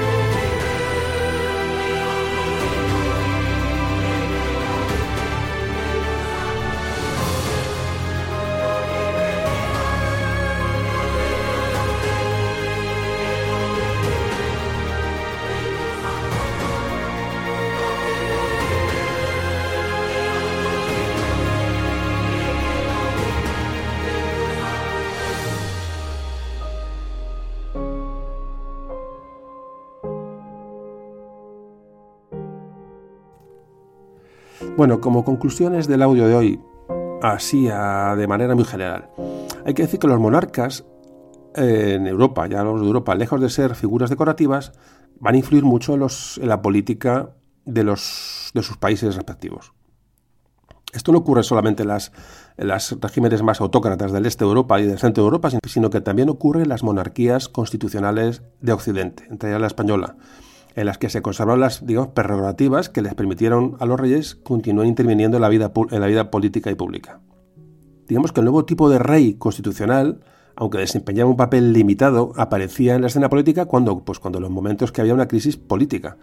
Y enseguida, cuando esa crisis se aplacaba, volvía a su mundo, digamos, institucional, simbólico. Según las constituciones de cada país, las atribuciones o intervenciones de los reyes pueden ser muy diferentes. De hecho, la figura de Alfonso XIII, que ha sido examinada siempre para, o bien para implicar en el fracaso de su reinado, o para resolver de, su responsabilidad, o sea, según los la historia de Alfonso XIII es muy curiosa porque hay de, defensores y detractores, no hay un término medio, o por lo menos he encontrado muy poco, y no, no hay muchos datos para ver cuál era su posición o su la, digamos, su posición personal. Es decir, la, hay muchas anécdotas, hay muchas leyendas sobre la vida del rey de Alfonso XIII que, digamos, que, cada uno la coge a su gusto. Es decir, los, que los detractores cogen las anécdotas que les interesa y los, y los, que los, y los eh, defensores pues toman anécdotas que les benefician. Sin embargo, las fuentes documentales de sobre Alfonso XIII son muy pocas. No hay diarios, no hay cartas, hay muy poco. Sobre la vida personal eh, del rey mm, hay muy pocos documentos que nos hayan quedado para interpretar qué es lo que él podía, qué, lo que él podía pensar, por lo que es muy fácil caer en la especulación. En los años de la posguerra mundial se lanzó, digamos que, que, es cierto que se lanzó mucho a hablar en público, se animó mucho a hablar en público sobre cuestiones políticas, lo cual, digamos, no le correspondía y de hecho provocó una gran censura de, las izquierdas antimonárquicas del momento. Digamos que el rey Alfonso XIII eh, a veces, digamos, bueno, pues se, lanzaba a veces, eh, abusaba mejor del meeting de alguna forma, ¿no? Luego otra parcela importante de la, de la, bueno, de la denostación de la figura del rey Alfonso XIII es la llegada a la dictadura, que, que muchos la han atribuido a la o sea, que fue una iniciativa del rey y puesto que la apoyó en sus etapas iniciales y digo, convivió con la, la dictadura de Primo de Rivera. De hecho, esta imagen de apoyo a Primo de Rivera y, y connivencia con Primo de Rivera creó interpretaciones de su reinado como un reinado autoritario los políticos tampoco le ayudaron. Los políticos de turno no les ayudaron para nada a la imagen del, no del rey, sino de la monarquía en general.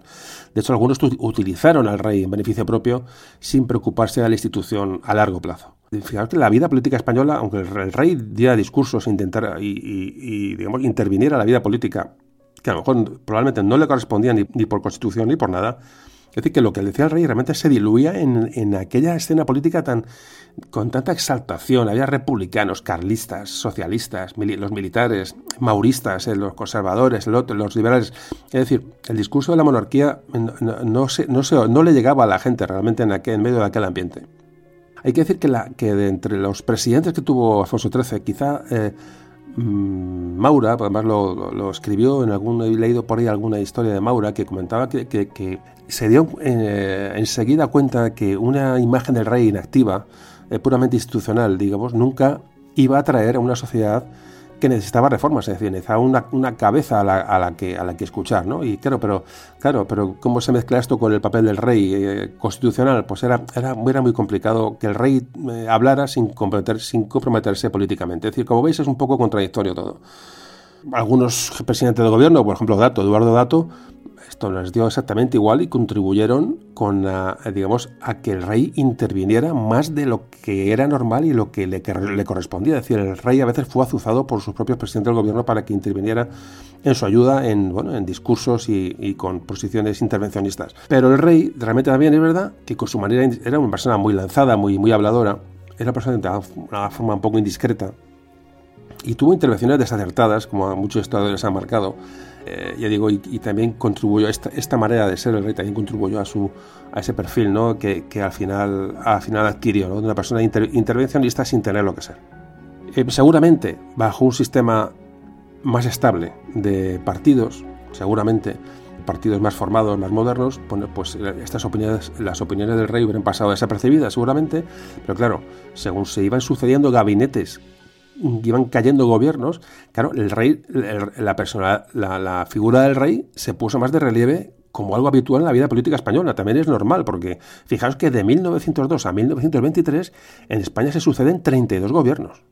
En 32 gobiernos. En 21 años. O sea, es que estamos hablando de, de un disparate. Entonces, claro, todo esto antes del golpe de Primo Rivera, por supuesto. Claro, era un clima muy, muy complicado.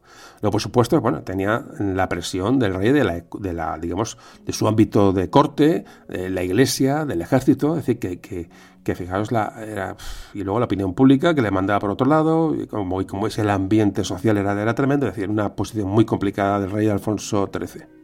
Luego ya digo, como antes decía, vuelvo a insistir, reitero, la, fragmentación, la poca consistencia de los partidos de turno, los partidos eh, liberal y conservador en el turno, pues, pues, pues dejaron, le dejaron al rey un poco también con, con una posición que nada, nada deseable. ¿De dónde se saca todas estas informaciones? Pues es, es complicado, como antes decía, sacar una conclusión exacta de, bueno, cuál es la personalidad del rey. Hay que decir que los contactos oficiales entre los políticos y, la, y el rey mismo, digamos, tienen lugar en un espacio cerrado en el Palacio de Oriente, fuera del público, es decir, quedan pocos restos escritos de aquellas consultas, de aquellas eh, em, eh, reuniones eh, eh, no, prácticamente no queda nada. Es decir, lo, poco que nos queda es que lo que nos dice la prensa, que está absolutamente manipulado, es que de lo que se hablaba realmente no nos quedan documentos. Resulta muy difícil definir cuál fue entonces la política de Alfonso XIII. De hecho, además, las, en sus en sus correspondencias con figuras, con políticos, con militares, con religiosos, muy pocas veces se refería a asuntos políticos, con lo cual estamos muy desinformados de lo que él pensaba. Y entonces tenemos que recurrir, para ver el papel de la corona, recurrir a muchos rumores y, eh, tomar la prensa mm, con muchas con pinzas y, memorias de algún político, decir, hay muy poca documentación sobre Alfonso XIII. Entonces, ¿cómo se evalúa la figura de Alfonso XIII? Bueno, pues si comparamos a Alfonso XIII con otros monarcas europeos, mm, que muchos liberales y republicanos elogiaban como un modelo constitucional realmente fuera de España, descubrimos, viendo otros monarcas, que en estos otros países las reglas apenas, las reglas, digamos, eh, mm, sobre la legislación, lo que se legisló sobre el rey, no fueron mucho más claras que, en España. Y en España la Constitución se diseñó para, digamos, con una flexibilidad suficiente para admitir las reformas necesarias conforme se fuera desarrollando el sistema político, es decir, que el rey pudiera, mm, bueno, pues, pues elegir entre estos partidos, etc. la constitución estaba hecha para él, una constitución basada, ya digo, en partidos de turno y el rey. ¿Qué pasa? Cuando, cuando los partidos empiezan a fragmentar y cada uno va por su lado y tal, esas reglas dejan de funcionar y sin ellas, pues la constitución no ayuda en nada para orientar al rey. De alguna forma, los, partidos, cuando llegan a esa fragmentación y no hay un sucesor claro, el rey daba el poder al líder del grupo que pudiera forjar con mayor facilidad una mayoría viable en las Cortes. Una vez que se resuelven los pleitos internos en los partidos, el monarca pues, se retiraba, es decir, concedía, eh, o sea, nombraba un primer ministro, mm, ahí le daba libertad para reorganizar un gabinete, pero claro, pero el rey estaba de, un arbitraje constante, es decir, aunque el rey en la Constitución no le daba más deberes ni derechos que la consulta y el nombramiento de un, del, jefe de gobierno, realmente el rey se tuvo que implicar mucho más. Mm, ya acabando, así un poco pensamientos de, esta época y resumen de esta época. Eh, lo más importante, quizás la monarquía de Alfonso XIII no logró nunca la legitimidad que deseó Cánovas del Castillo, por ejemplo. Es decir, no llegó a ponerse al nivel de las reformas requeridas por una sociedad que desde el principio del siglo XX estaba en plena transformación en España y en Europa. Además, en España concretamente, el sistema se encontraba en manos de políticos que mm, veían el nuevo siglo XX lleno de cambios, pero con una mentalidad del siglo XIX.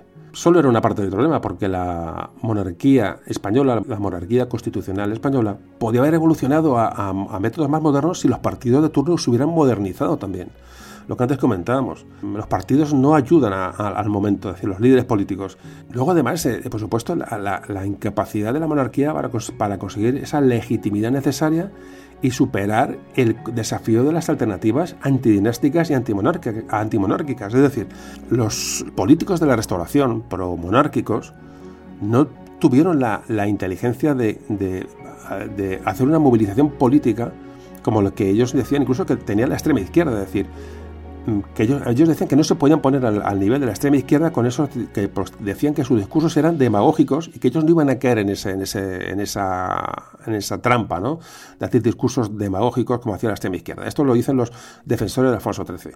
Pero claro, de momento en que si no haces eso, el mensaje que llega a la calle es siempre el mismo. Es decir, no se quisieron embarrar en la defensa de la, de la monarquía, pero para nada. Fijas cómo todos estos componentes eh, eh, van, se van sumando digamos que los políticos promonárquicos se centraron en la defensa legal de la Constitución, ¿vale? de la corona, pero, pero tienen que haber tomado medidas de promoción de su imagen, es decir, vamos a llamarle marketing de alguna forma, ¿no? para un término actual. Esto no se hizo, entonces, bueno, se les comió el terreno de una manera tremenda. Así que, bueno, si esto lo juntamos, que era una época marcada por esos trastornos tremendos de la sociedad que hemos dicho, donde todo, hemos comentado durante todo el audio, la desilusión de la gente realmente con los sistemas parlamentarios de, digo, de, turnismo totalmente manipulados, eh, a todo esto la movilización grande de masas que este en este, momento había, digo, a nivel, ya digo, con esas corrientes que llegaban de, toda Europa. Realmente todos los gobiernos europeos se enfrentaron a esta crisis de una manera parecida. No solamente fue España, no penséis que fue solo España, pero aquí estábamos en una posición mucho más débil. Fijaos cómo estaría, digamos, de, ilegitimada eh, no la corona en sí, sino el, sistema de gobierno que había en España en ese momento, el sistema de, turnismo y corona, que cuando, que cuando llega Primo de Rivera hay una especie de entusiasmo general. Fijaos que no hay, unas, no hay una respuesta en la calle para nada. Es decir, bueno, a ver este hombre qué hace. Es decir, a ver si esto cambia y alguien, por lo menos, alguien lleva la rienda de todo este, de todo este asunto. Fijaos cómo cómo eh, eh, durante ocho años realmente Primo Rivera, al final, no tuvo una oposición, ya digo, mm, no tuvo, pero ni siquiera en la calle, es decir, de una manera, fijaros, es una dictadura, es decir, estamos hablando, ¿eh? Pues no, no hubo una, respuesta contundente ni siquiera desde, sectores que podíamos haberle esperado. Con lo cual es que, es que eh, estaba la gente un poco harta del, sistema. Es un tema que también es importante y un poco he ido sacando después de leer algunas cosas o muchas cosas que he ido eh, asimilando para preparar el audio. Ya para acabar, antes del epílogo, hay que decir que los regímenes constitucionales en Alemania, en España e Italia, ninguno de los tres sobrevivieron a las décadas, digamos, de los años 20 y 30. Es decir, cayeron todos. Sin embargo, los países que mejor aguantaron la crisis de entre la, guerra mundial, la Primera Guerra Mundial y la Segunda Guerra Mundial fueron Gran Bretaña y las monarquías constitucionales escandinavas y de los Países Bajos, y por supuesto la francesa. La francesa, digamos, se vino abajo con la invasión de Hitler, diciendo, pero la aguantaron mucho mejor. ¿Y por qué aguantaron mejor estas monarquías eh, que la española? Parece ser, y luego todos los historiadores hablan y gente que, ha estudiado el tema, y por ahí pueden ir los tiros, eh, tenían un mayor grado de legitimidad. Es decir, la monarquía tenía un origen muy legítimo, es decir, el sistema que se había instalado en España con esos partidos de turno, con la monarquía de árbitro, y esa poca, mm, digamos, eh, democracia final ¿no? que había las, las elecciones y los representantes, digamos, acabaron con la legitimidad no solamente del sistema, sino también de la monarquía en sí misma. Por eso, digamos, la monarquía española pues, no aguantó el, el tirón. Es un poco la, bueno, digo de una manera muy general, lo que, ocurrió, lo que ocurrió en esta época de Alfonso XIII. Bueno, pues ya digo que hasta aquí hemos llegado. Y nada, os hago los últimos comentarios enseguida y cerramos el audio.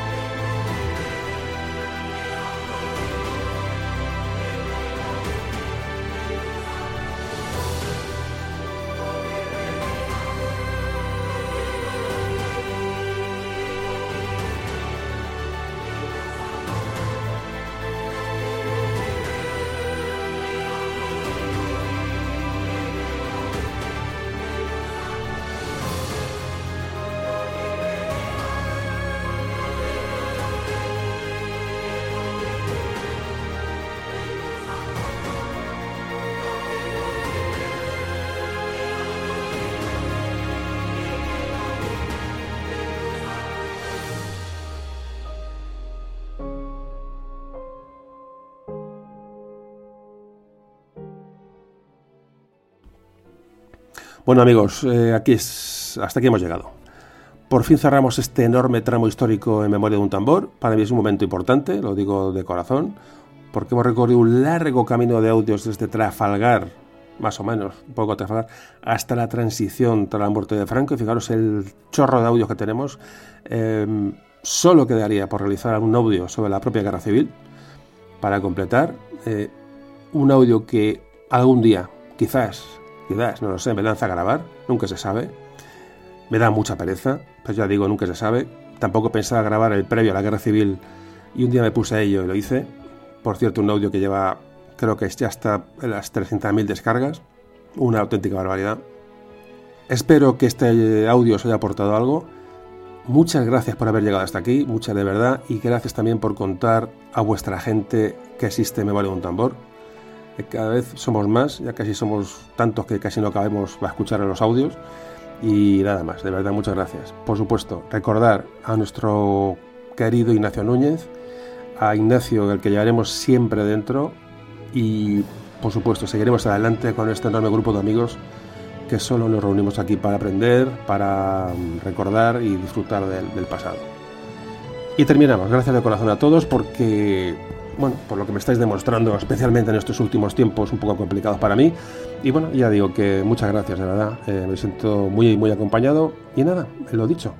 Que os haya gustado esto, que hayáis sacado buenas conclusiones y que pronto estaremos, ya os digo, con el audio 77 y nada, hasta entonces os invito, como antes os decía, a reescuchar los audios que ahí están. Cuidaos mucho, familia, y un enorme abrazo de José Carlos.